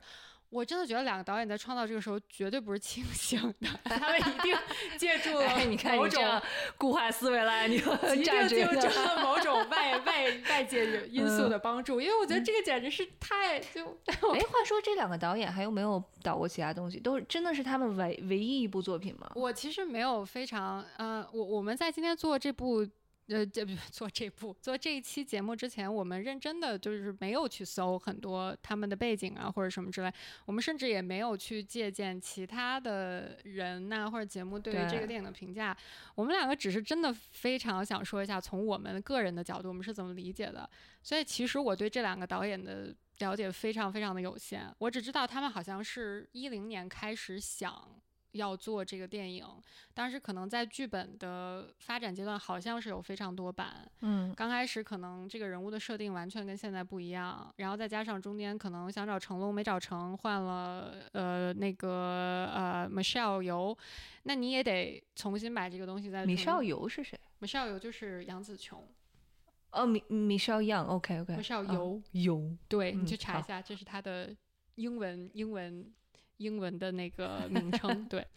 所以说，嗯，好像这两个导演，我只知道他们最早最早是拍 music video 出身的，而且他们两个好像关系一直都很好，可能就一起创作的时间非常多。对我大概现在马上上网查了一下，这两个人确实没有一部作品我是看过的之前，但是确实他们有很多重合作品，所以我我相信这两个人应该合作了有一段时间了。我觉得之后我们可以看看他们之前的其他作品。我觉得就是不管怎么样，这个他们他们两个组合也很神奇嘛，这个两个 Daniel。所以他们都管自己叫 Daniels。嗯，有一个 Daniel 呢，他是华裔，对吧？另一个 Daniel 是白人。然后他们应该是一起长大的，或者说很小就。他们两个同龄，一个是 Massachusetts 长大的，一个是 Alabama。嗯，还不是一个地儿。谁是 Alabama？呃，那个白人的 Daniel，Daniel Schnert。对，我就想说，如果一个一个中国人在阿拉巴马长大，应该是很有趣的经历。哎，我跟你讲，但是很巧的，这两个人和咱们俩完全同龄。真的吗？嗯。唉，我们最近总是会为这个事情莫名感伤，就是为什么是就是和我们同龄的人分别都已经拿到了奥斯卡和什么 Nobel，然后就都已经功成名就了。唉，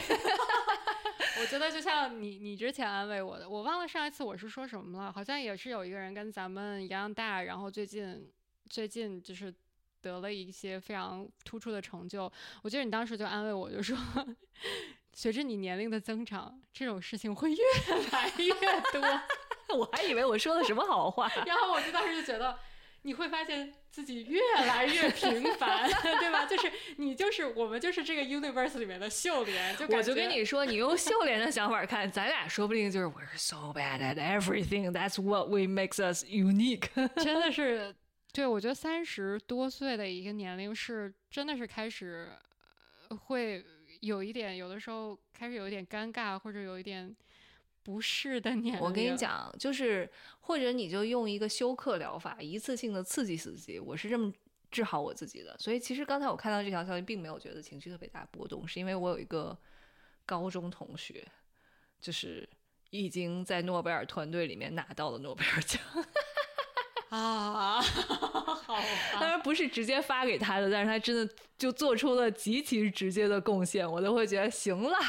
人类的差距大概就只能这样了。我觉得你们高中有很多人中龙凤，应该也就是说，在未来的几年中，我还会继续受到这样的不，我觉得可能就是只是你知道的不够多，可能已经在过去的几年里面很有可能，我觉得是的，刺激到你了，我觉得是的，啊，对，所以我感觉，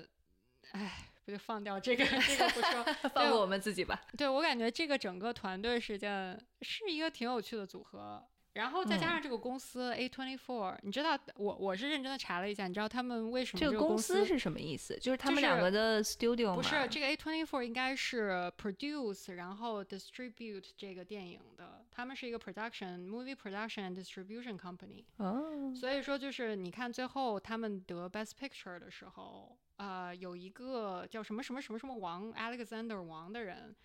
上去，他是 one of the producers，对吧？然后他上去发言的时候，他应该就是代表，如果我没记错，他应该是代表 A twenty four。嗯，A twenty four 一直他们会出品一些非常独立的电影，嗯，或者说也不能说叫非常独立，其实很他们出品的有一些电影在奥斯卡是非常成绩非常好，比如之前那个 Moonlight。哦，就是那那被报错的那一年，对，Lady Bird 也是他们出的，Lady Bird、Moonlight，还有那个 Room。Room 是什么？Room 就是有一个女生跟她的孩子被困在一个房间里，一直都出不来。那个叫呃，那个那个那个女生还拿了最佳的女主，叫什么什么？Brie Larson 啊。什么东西？Brie Larson 就是那个 Captain Captain Marvel。哦，哇，Euphoria 是他们的。呃，Euphoria 是应该是二零二二年还是二零二一年就全网收视量最高的一个。但是其实我也不是很理解为什么。我也不是很理解，但反正他就很有名，我知道。是是，就是他们其实是呃出品过一些。呃，不是非常寻常，算相对文艺小众一点的电影，但是确实在这些电影的奖获奖率很高，哎，这么说，对，所以 A twenty four 就是一个很神奇的一个公司。我之前就觉得，就是 A twenty four 这个名字很有趣，后来我发现，呃，好像是他们的一个 founder 在。决定创建这个公司的时候，是在意大利的一条叫 A twenty four 的路上正在开车啊！我还以为，我还以为它是那个 A 十六 Z 的那种，就不是命名方并式。不是，好像就是以那条路命名的。哦，他们你知道吗？还早期出过 X Machina。哦，对，X Machina Room 哦，你说的是 Room，那我知道了，嗯对对对，啊，OK OK。对，所以他们其实是 Minari，Oh my God，对他们，他哦，那这些全都是就是已经得了奥斯卡奖的作品，嗯而且他们会愿意出，你看他们会愿意出品一些亚裔的电影，对吗？嗯米纳尔也是，对是对对对亚亚洲的是的片子，而且主要讲亚洲的家庭的嘛，嗯很亚洲的背景，嗯，所以就我觉得这个公司是一个很有趣的嗯公司，可以嗯可以可以 follow 一下他们。对。哎，最后聊聊，你说你今年呃还看过哪些奥斯卡提名的电影？你有什么印象深刻的？呃，我看了一部我非常喜欢，但是我认真的觉得它绝对不会得奖的片子，叫做《Top Gun Maverick 》，全宇宙都喜欢这部电影吧？就是但我跟你讲，我特别土的是，我在看《Top Gun Two》之前，我是没有看过《Top Gun》，我也没看过，那是八几年的电影，一口气就是两天看了两集，然但后觉是你不得实在是太觉得就是 Top Gun 简直是 Tom Cruise 颜值的巅峰吗？嗯，就是他那个时候真的帅到我就，因为我认识他的时候，他已经开始碟中谍了。就我感觉碟中谍的时候，已经是他是一个硬汉的。略略大叔的情况。对，他是一种硬汉大叔的形象，但对 Top Gun 里面他就是一个很奶的小狼狗的那种。但是真的很帅，是不是很我的天呐！就你你看，像 J Jimmy Kimmel 他的那个开场的，就是说啊，有一部电影什么 The Movie That Saved the Movies，就是 Gun，就认真的是疫情以后大家认真的。非常积极的回电影院看的一部电影，所以票房非常的好。对，但是我认真的觉得这部片子绝对不是符合奥斯卡的口味的，就是它能被提名，就是 Best Picture，其实已经是一种很大的肯定了。对，嗯但是你要相信，我认为它的票房绝对是已经都已经赚到非常的满足的状态，所以对我觉得应商业该也没有片什么对于奖项的野心。对它能赚成这样，就就是一个成功嘛。对，而且其实我觉得里面，我我其实觉得比较好的就是他们真的都是所有的演员上飞机直接拍。对啊、对。然后我就觉得，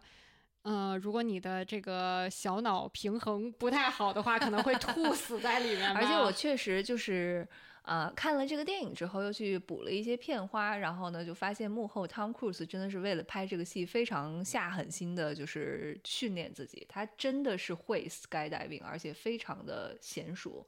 然后里面包括那个什么摩托车飞车那场戏，其实他们就是练了很久。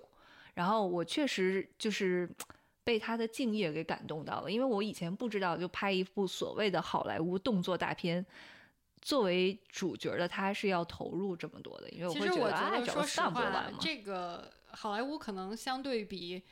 某一些娱乐圈要敬业一点，但是我觉得这个大部分也是你个人的选择。Tom Cruise 是一直比较有名的敬业好莱坞的敬业的人，你知道，就是之前有一个有一个节目是让 Alex Honnold，就是 Free Solo 那个哥们儿去评嗯价所有电影里面关于攀岩的这个 clip。嗯。然后就问他哪一个他认为是比较合理的，就嗯比较像真实的情况，嗯。哪一些就是纯粹瞎胡扯的那种。嗯。他说就是呃，我忘了是哪一哪一集 Mission Impossible，中间有一个就是刚开始的时候，这个 Tom Cruise 是在 Free Solo 一个应该是呃 Red Rock 那种，可能是在 Vegas 那边。啊，我记得好像是某一期的然后对，好像是他走到、走到山顶，攀到山顶以后有一个眼镜，他看到了信息以后，把那个眼镜扔出去，那个眼镜自我炸掉，好像如果我没记错，应该是这个场景。呃，Alex Honnold 说这个是最真实的，而且你会觉得他是会攀岩的，就是他绝对不是一个门外汉，就算他是嗯两个月之前学的，他也有认真的练习。对，所以就是 Tom Cruise 敬业这件事情是还蛮有名的，虽然他这个 Scientology 这个事情很败人品吧，但是他确实是一个非常敬业的演员。对啊呀、尤其是你考虑到 Tom Cruise 叔叔现在也不小了，我觉得他确实这么拼命拍还是挺厉害的。所以让我非常期待最近要出的这部《Mission Impossible》是第几部？第八部、第七部？我都已经哦不知道什么时候上映。就是今年哦，哇塞，啊、就我非常期待这一部，我觉得应该非常好看啊、嗯，然后可以好好看一看今年还有什么别的片子？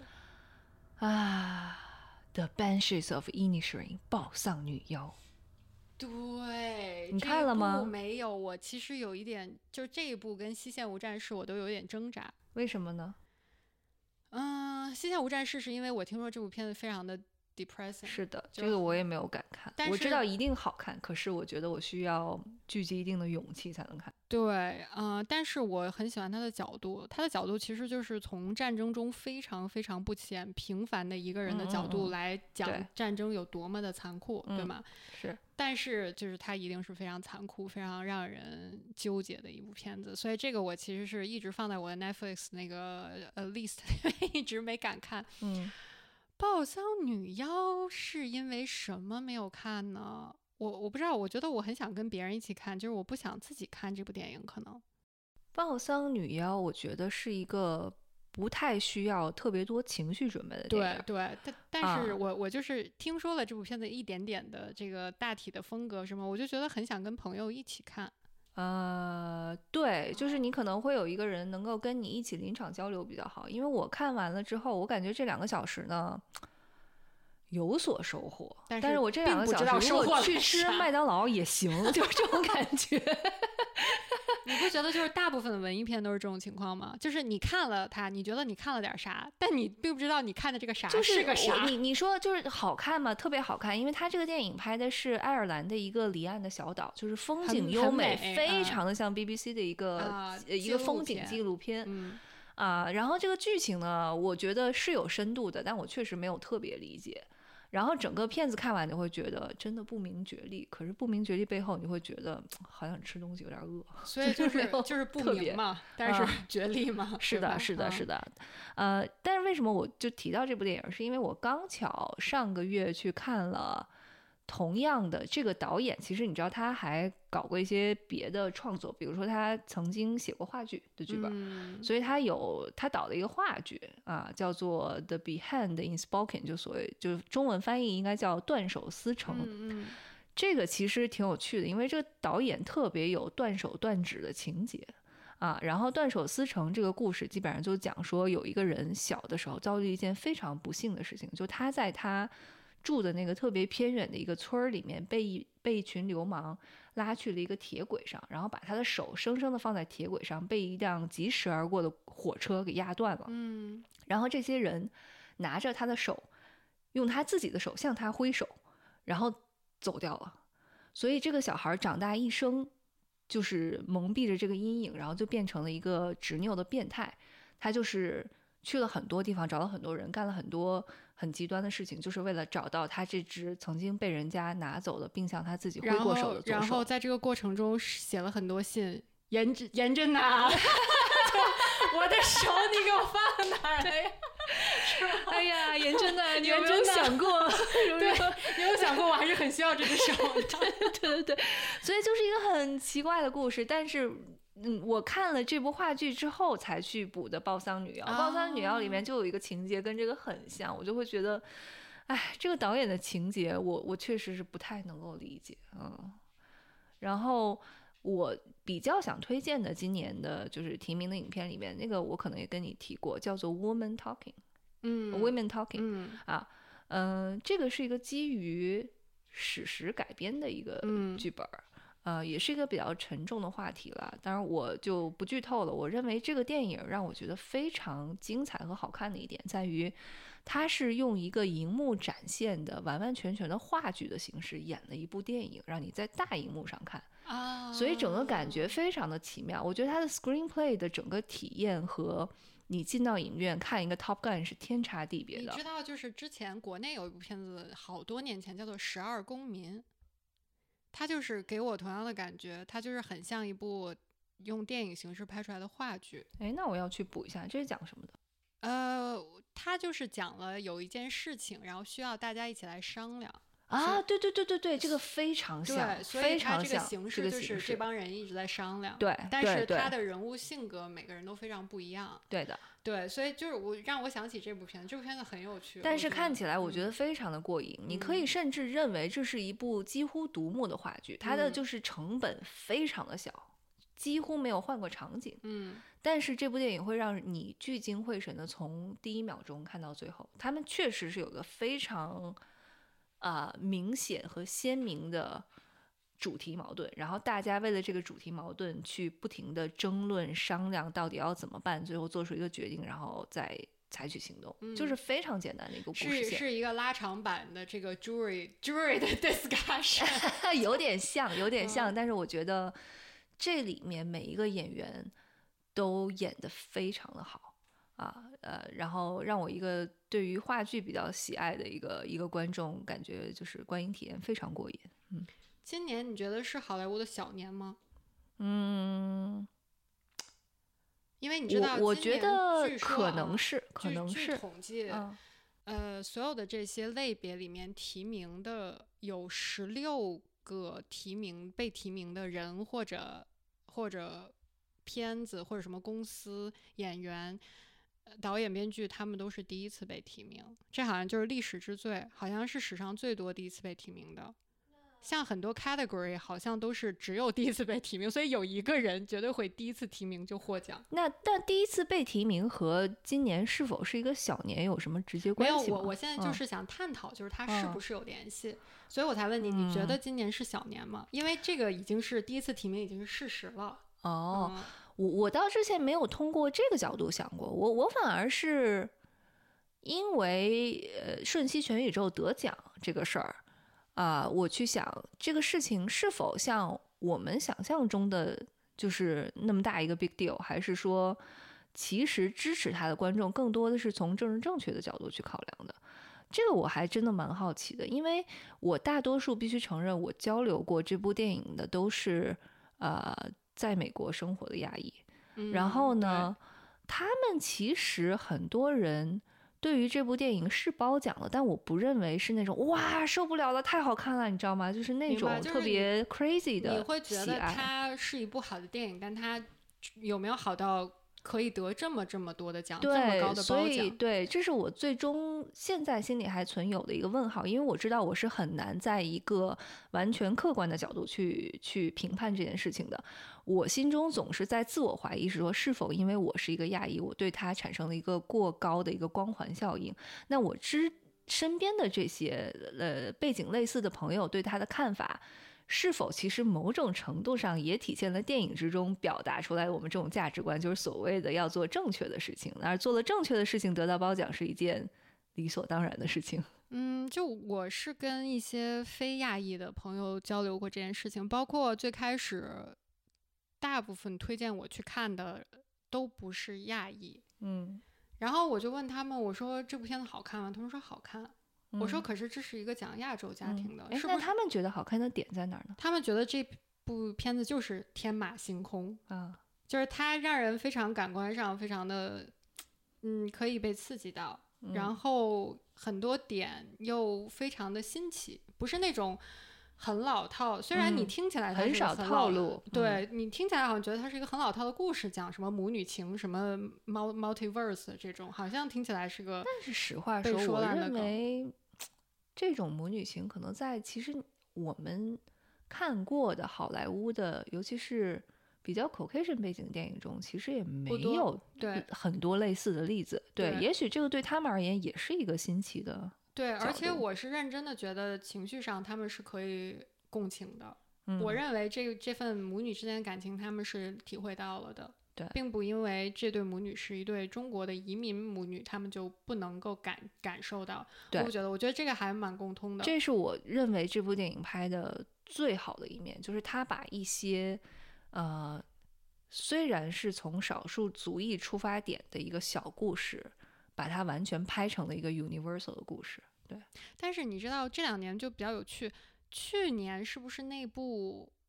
是去年还是前年？是不是那部就是成长在一个呃，他爸爸妈妈跟他的哥哥都是听不见的？啊，那个 Coda，对、嗯 c o d a 嗯去年是不是 Coda？、嗯嗯，对啊，Coda，Coda 就是 Koda，我特别喜欢，我是很喜嗯欢，但是我我觉得对于 Coda 我的感受，就像很多人对于这个 Everything Everywhere All at Once 的感觉，就是我觉得是一部好片，但是有没有好成那个样子，我觉得没有。就是我个人的体会，哦，我觉得它是一部非常温情，特别是我非常喜欢里面那个爸爸。对，我觉得你这么说，我好像一下就理解了。对，我觉得为什么有些人会，比如说我作为一个对 Coda 这个群体完全没有了解的一个观众，第一次看这个电影，我那么的喜欢，确实是因为我觉得它是一个它产生了一种让我情绪上觉得好像看完了《阿甘正传》一样的嗯感受嗯就像确实像你说的，它不是多么厉害的 Marvel 制作，或者所谓的像 Top Gun 这种好莱坞大片，它的场景一点儿都没有特效，然后也没有什么不得了的大场面。其实说实话，是给你的感动，我我认为是那种让你觉得哇如沐春风，看完了之后觉得好温暖。特对，别就是你要是这么想，他们两个稍微有点像，就是他们的故事都稍微有一点老套。Koda 的故事绝对是，呃，我我这个老套不是说特别贬义的，我觉得意思就是说你能预见到这这个小孩儿他出生在嗯这样一个家庭，然后他经过自己的努力实现了自己想法，在这个过程中，他的家庭给了他支持，但是也给了他一些。就是烦恼，对吗？嗯呃，我我觉得这个故事是非常的中规中矩的一个故事，所以这个故事在我这儿看来就是没有非常的出彩，但我不得不说，它出彩的点。一个是他的爸爸，我每次看到他的爸爸，我就整个人我就觉得我靠，这个大叔他要是能说话，还有你们什么事儿啊？就他爸真的好幽默，非常就是在手语的情况下都让人觉得哇这个人太逗了。对，就是有一段他爸跟他妈用手语在那儿聊一些很不健康、少儿不宜的事情，我就觉得我我去，这就是这简直是他们要是能说话，他们绝对是世界上最有爱的一对爸妈。对，所以我是认就是我在想哈，可能有一个原因是在于为什么这个事情大家嗯会感动，然后会去为了他得奥斯卡而投票。呃，虽然他票票房可能没有那么厉害，是因为他说白了讲了一个人的故事，就是这是一个普通人的故事，对对不是超级英雄，不嗯。是厉害的飙车或者是 skydiver，啊、也不是爱尔兰岛上大家可能没有办法 relate 的遥远村民，嗯，真的就是你和我身边稍微可能这样那样有各种各样小问题的 everyday people 嗯啊。然后呢，Koda 这个电影让我印象特别深的一个设定就是他妈妈就是在。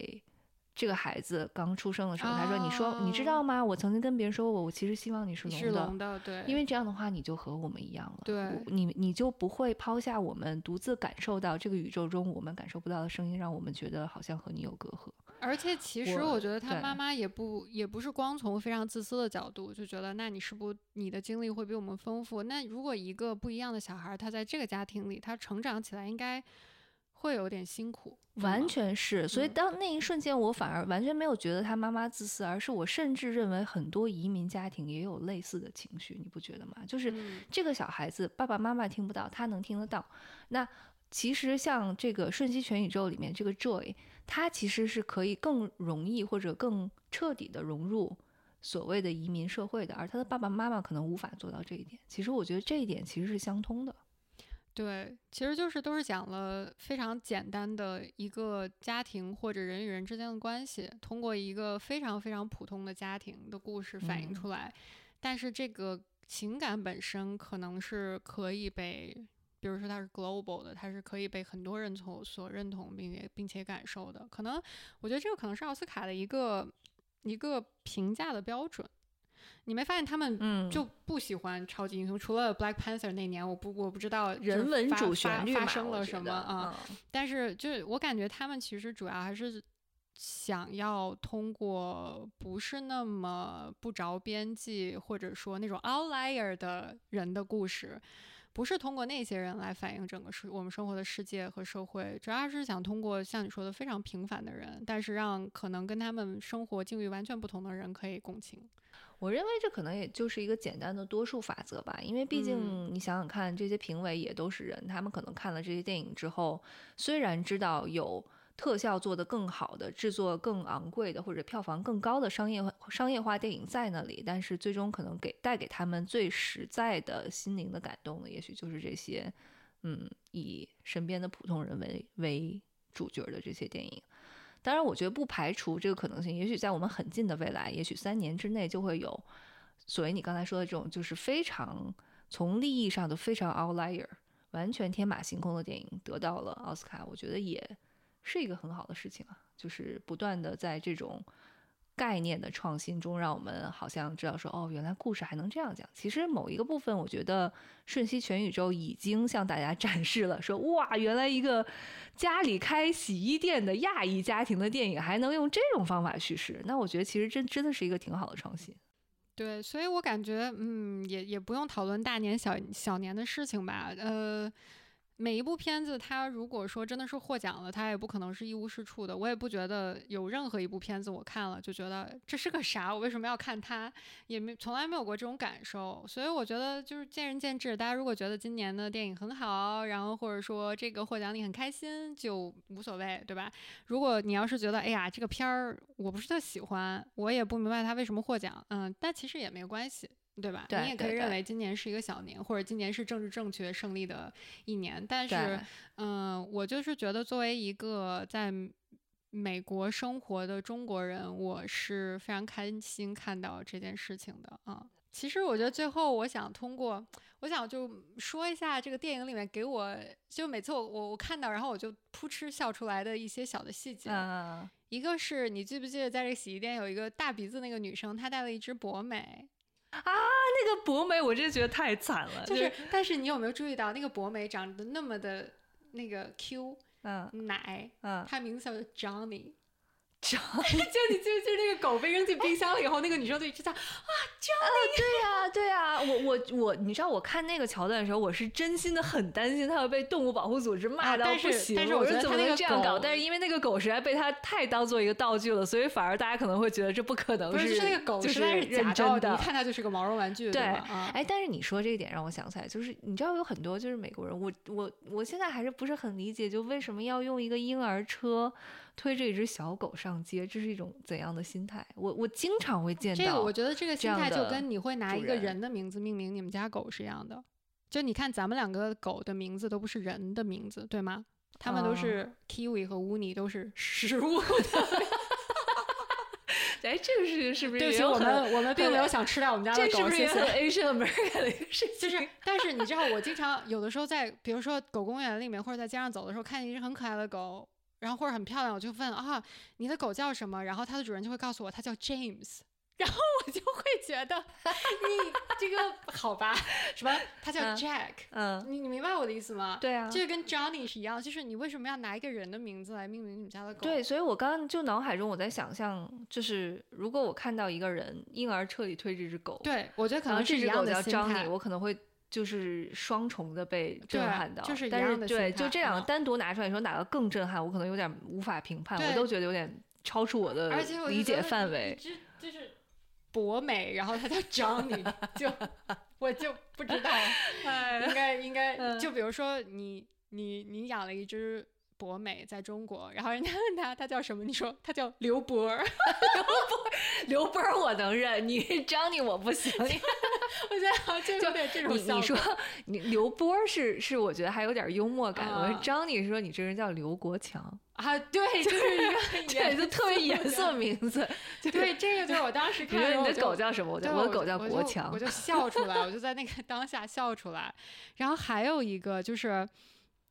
你有没有发现，就是这个 Bagel 帮，就是当这个土土土土 Park 土 Parky 把他把秀莲带到那个 Bagel 帮，然后那些 Bagel 帮的人，他们都戴了一个像中国阿姨们在戴的那种防紫外线的面罩。哦，就最后那个 Visor，那是为什么呀？我不知道。他是防哦，因为他知道那个周易最后要走进去，走进去之后，他那个 Bagel 他不就有爆炸嘛，就光芒四射。我都没有想那么远，我觉得他是不是就是恶搞？就是就是刚开始大家那个那个那个面罩都拿上来。你说这个我有切身体会，我曾经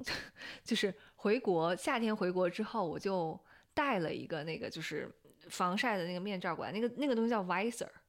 然后呢，我就当着我的美国朋友的面，我们出去的时候，我就带着那个 visor，然后他们就狂笑我，我真的不知道为什么。然后你为什么会戴那个？我妈会戴。我说防晒呀。不行吗？为什么非要防晒呢？你就擦防晒霜嘛，不就好了？嗯，你为什么要戴？因为我刚从国内回来，我这脑袋还没有你真的不会羞耻吗？不羞耻，有什么好羞耻的？我是国内遍地所有人都戴。我是没看见你戴，我要是看你，我就会拿一个小铃铛在外面叮铃铃。为什么？Shame。但是这这是有有什么 shame 的呢？就是为为什么？这个就像我觉得，就像你在大白天不下雨打伞一样，比那个还要就是就是 shame。就是对我朋友当时给我的就是解释，就是这个东西呢，就只有韩国城的阿姨会戴，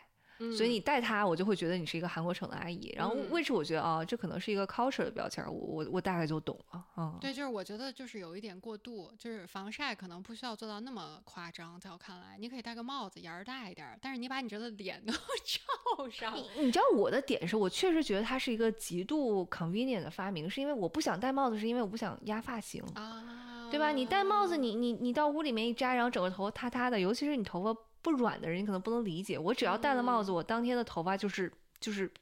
这样的嗯啊。但如果戴 visor 的话，不会影响我发型啊。我进我我我进了屋还是最亮的妞儿啊。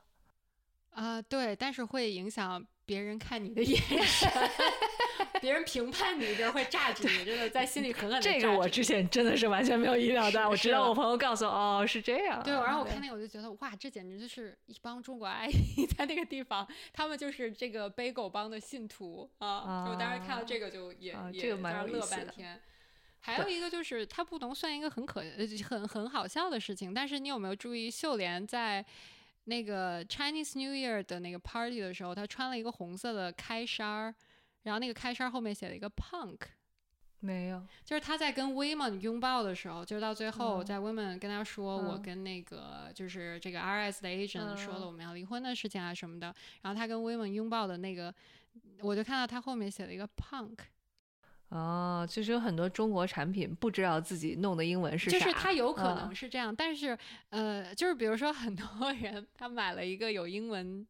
这个单词啊或者句子的衣服，但其实并没有特别理解这个意思，然后穿出来就会有点可笑。但是如果你放在这儿，我又觉得很很合理。就是秀莲到最后就是一个反叛的人，他就是一个对，现实意义上的 punk。而且而且你会认为他在实际生活中真的有可能买这么一件开衫，而且他真的确实完全不在意，他也不 care 这个事情到底写的是而且就是他这个特别符合后半段他这个人设，嗯对他就是一个 punk，对吗？他已经不是一个中规中矩的亚洲妇女了，对吗？嗯啊，所以我感觉这个事情很有趣。我觉得可能可能是他们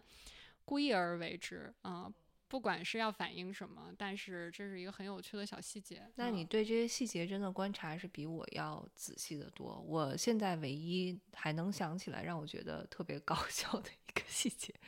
就是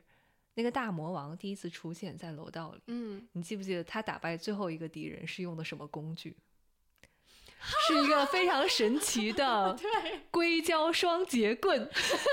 都不是双节棍，就只有一节儿。然后配合是他当时，我真的是觉得最后的那太个表厉害了，情这个想法咋想的？所以我跟你说，我我不觉得他们两个当时是清醒的，是 sober 就。所有的这些因素，让我觉得我会嗯在一个以杨紫琼为主角的反映亚裔生活的电影里嗯看到，都是让我觉得特别嗨、特别自豪的一点。对对对，我觉得对那那一个这个电影在中国上了吗？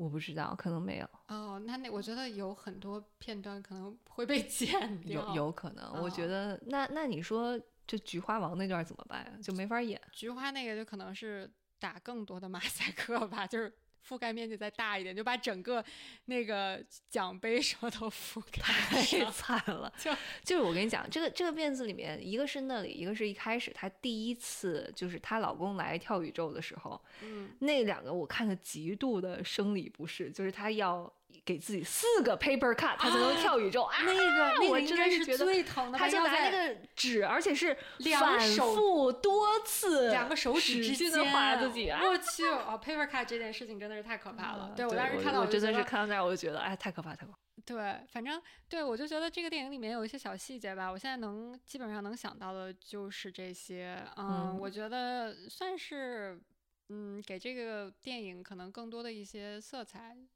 有点像那些你可以多次刷的电影，因为你每次刷可能都会看到一些新的细节，你会觉得啊很有意思，很有趣。哈，哎，对，嗯好啦，那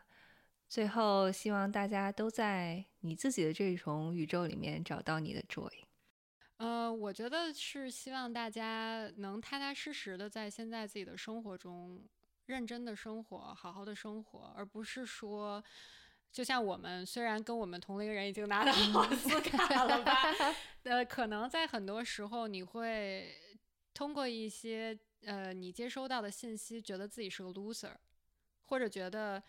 嗯，就像秀莲的人设，就是他有很多他想做的事情，但这些事情他完全都没有做到。但是你说他是一个 loser 吗？我觉得可能是，可能不是，主要看你自己怎么看待自己。我希望大家都能。更多的看到自己生活中自己得到的、达到的一些东西，或者说自己认为好的、开心的一些事情，而不是说过分的关注一些你没有得到或者失去到的一些东西啊。我觉得这个可能是这个电影给我的一个启示，就就像一个像他那样的这么不起眼的一个现实意义上可能绝对不是一个成功的人，最后有可能是那个拯救全宇宙的人。就谁知道呢？对吗？嗯，对，而且我觉得，嗯，也不要给自己太多的主观的压力去评判自己是否成功了，或者现在是失败的。重要是在无数多重的宇宙里面找到你最在意的人，你最在意的事情，然后像秀莲最后告诉女儿的，真是这些东西。真是在一起的这个点滴的破碎的时间，对，这有可能是你，当然我们现在也没有老啊，当然这有可能是你老了以后所能回想起来的最宝贵的回忆。哎，对，那最后加点私货吧，就是我看了这个电影从头到尾，我自己其实 relay 我的母女关系，我也觉得我很少说的一句话，现在加点私货就是。哎呀，老妈，我很爱你。作为可能我们前三个三个收听这一期的听众 之一，对我觉得前三个收听的是你妈妈和我爸，对对吗？所以我真的觉得就是这个我在之前这个成长的过程中很少会主动表达的，所以看了这个电影，真的让我觉得，哎呀，这就是在说我们自己啊。对，所以在这 里要跟呃阿姨。还有我的爸妈说，我们是非常爱你们的。虽然你们，我我们也理解你们是非常爱我们的。我们觉得这种爱绝对是非常浓烈且相互的。所以，如果我们没有在平时的言行上表达出来的话，也希望能通过这个非常间接的方式让你们知道吧，对吧？嗯，对，万事开头难嘛。现在起了这个头，以后可能就防不住了。哇，可能有点恶心。你们要准备好。没事就来，每次听到我就哎呀，真的是对。哎，行了行了，我觉得这个已经就是情绪情绪过载。好的，那谢谢大家收听我们这一期的节目。然后呢，我们下一期的选题，希望大家期待一下。虽然还没有想好是什么，但是一定会有一天跟大家见面的。嗯，对，下期再见喽，拜拜，拜拜。